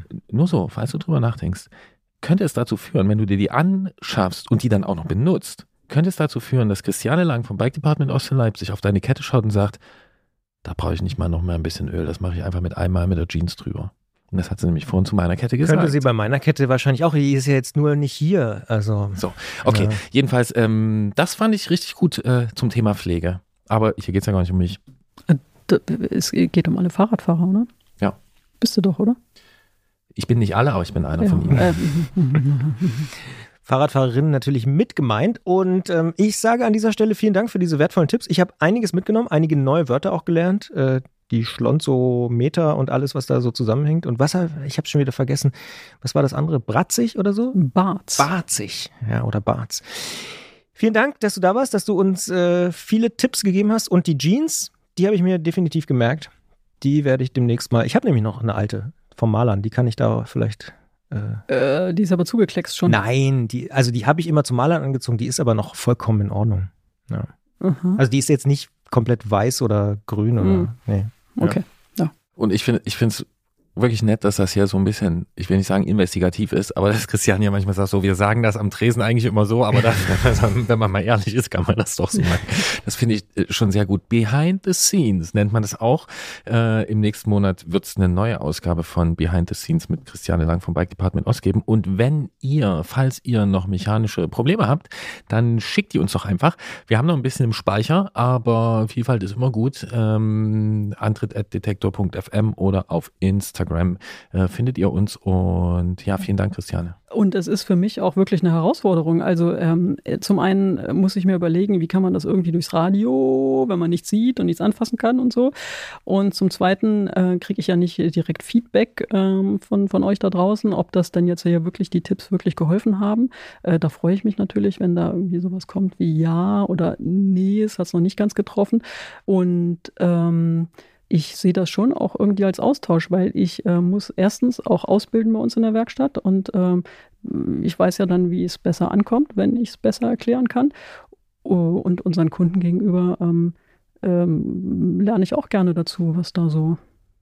Das ist doch cool, wenn wir hier alle lernen. Und ich hoffe, dass die Kollegen aus dem Fachgeschäft, äh, die zumindest mir gesagt haben, hey, wir haben viele Nachrichten darauf bekommen, dass die dir das auch gesagt haben, ah, davon gehe ich aus, dass ihr, dass sie das im Laden auch Ja, ja, da, also insofern kam Feedback zurück, aber äh, auf das äh, direkte technische, das fände ich natürlich super, wenn ich, äh, wenn ich höre, äh, das hat geholfen oder das hat noch nicht geholfen. Ich habe ja immer noch einen Knacken hier oder da. Also und ich, ja, ich glaube, ich habe ja irgendwann mal sagen sollen, was ich besonders gerne mag, ähm, welche Probleme an Fahrrädern. Und ich mag ganz besonders die, wo jemand kommt und sagt, mein Fahrrad macht ein komisches Geräusch.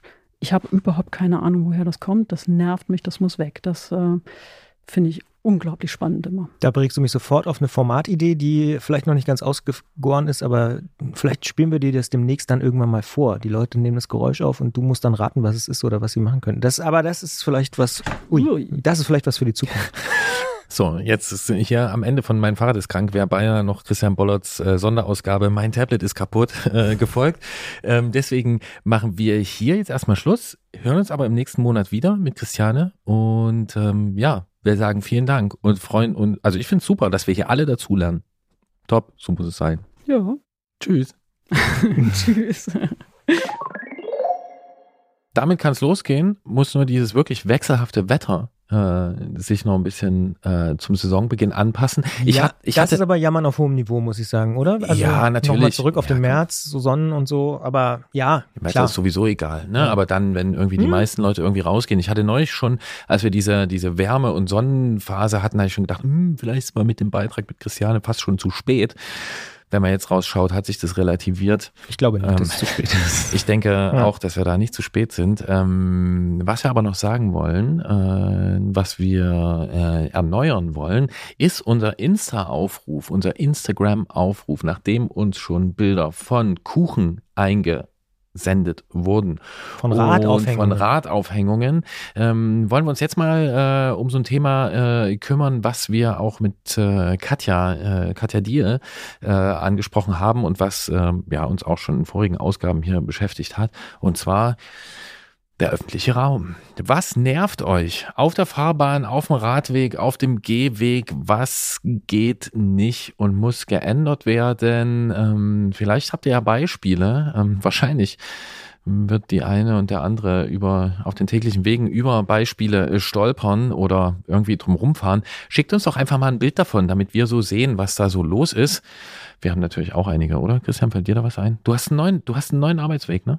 Ich habe einen neuen Arbeitsweg, das stimmt. Aber ich habe tatsächlich keine Bilder davon. Aber vielleicht mache ich mal welche jetzt demnächst, weil wir rufen ja auch dazu auf, äh, bei Instagram was einzuschicken. Also wenn ihr Bilder habt von ja, merkwürdigen Situationen im öffentlichen Raum, wo der Fahrradverkehr nicht so richtig gut vorankommt oder behindert wird oder oder oder, dann schickt uns gerne mal einen Schnappschuss davon. Äh, natürlich möglichst ohne Nummernschild oder so, also ein bisschen anonymisiert, aber im Zweifel können wir das auch äh, noch machen. Würde uns mal interessieren, was da so zusammenkommt überall in Deutschland, wo ihr uns hört. Äh, dementsprechend, ja, schickt uns gerne Bilder direkt bei Instagram. Wer uns da folgt, schreibt uns eine Direktnachricht, dann äh, bauen wir daraus auch was zusammen und äh, ich könnte mir vorstellen, dass da ein bisschen was kommt. Das glaube ich auch. Was ich weiß, ist, dass es die nächste Ausgabe dieses Fahrradpodcasts am 6. Mai geben wird. Auf allen gängigen Plattformen. Bis dahin erreicht ihr uns unter antritt.detektor.fm mit Lob, Kritik, Anregungen und Ausfahrten. Und natürlich auch auf Instagram oder Facebook. Und Richtig. Und ich kann so viel verraten, Anfang Mai wird es auch wieder eine Ausfahrt des Monats geben. Da wird es auch wieder eine Ausfahrt des Monats geben. Auf jeden Fall. Und ähm, Christian, ich glaube, ich muss dich jetzt hier bald entlassen. Weil stimmt. Christian ist auf dem Weg in die, in die Workation. Und Christian ist, ähm, sagen wir mal so, der ist heute auf, woher kommt eigentlich dieses Bild, wenn man sagt auf 180? Ich glaube, es ist ein Autobild, oder? Könnte Nee. sein. Nee, wahrscheinlich ist ja, es das habe ich, Puls. das habe ich mich gerade, ge- ah, ja, wahrscheinlich ist es Puls. Aber vielleicht ist es beides zusammen. Ja, man hat es vielleicht daran gemerkt, dass er besonders frech war in der, äh, in der Aufzeichnung des Gesprächs mit Christiane. Das haben wir nicht am gleichen, am gleichen Tag geführt. Christian hat noch einen ganz schönen Dauerlauf äh, hinzulegen ähm, in die Abendstunden rein und äh, geht dann auf Workation. Und deswegen würde ich einfach sagen, du hast jetzt noch eine Aufgabe und dann darf sie heraus. Was ist der Song der Ausgabe? Es würde dich vielleicht nicht so sehr überraschen, Oh, oh. aber Ja. nach unserer Aktion, die wir am Freitag äh, gemacht haben, äh, mit dem Live-Podcast-Festival, wo ja Katja Diel zu Gast war, liegt so ein bisschen auf der Hand, aber tatsächlich ist es bei mir hängen geblieben, weil das äh, für mich so der Abschiedsmoment dieses kleinen, aber feinen Podcast-Festivals war. Dazu müssen wir sagen, ne, es gab noch mehr und ich vermute, Richtig.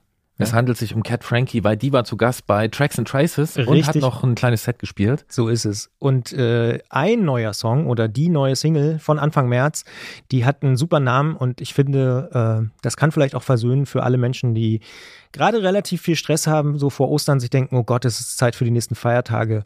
Love heißt der Song, Cat Frankie heißt die Künstlerin.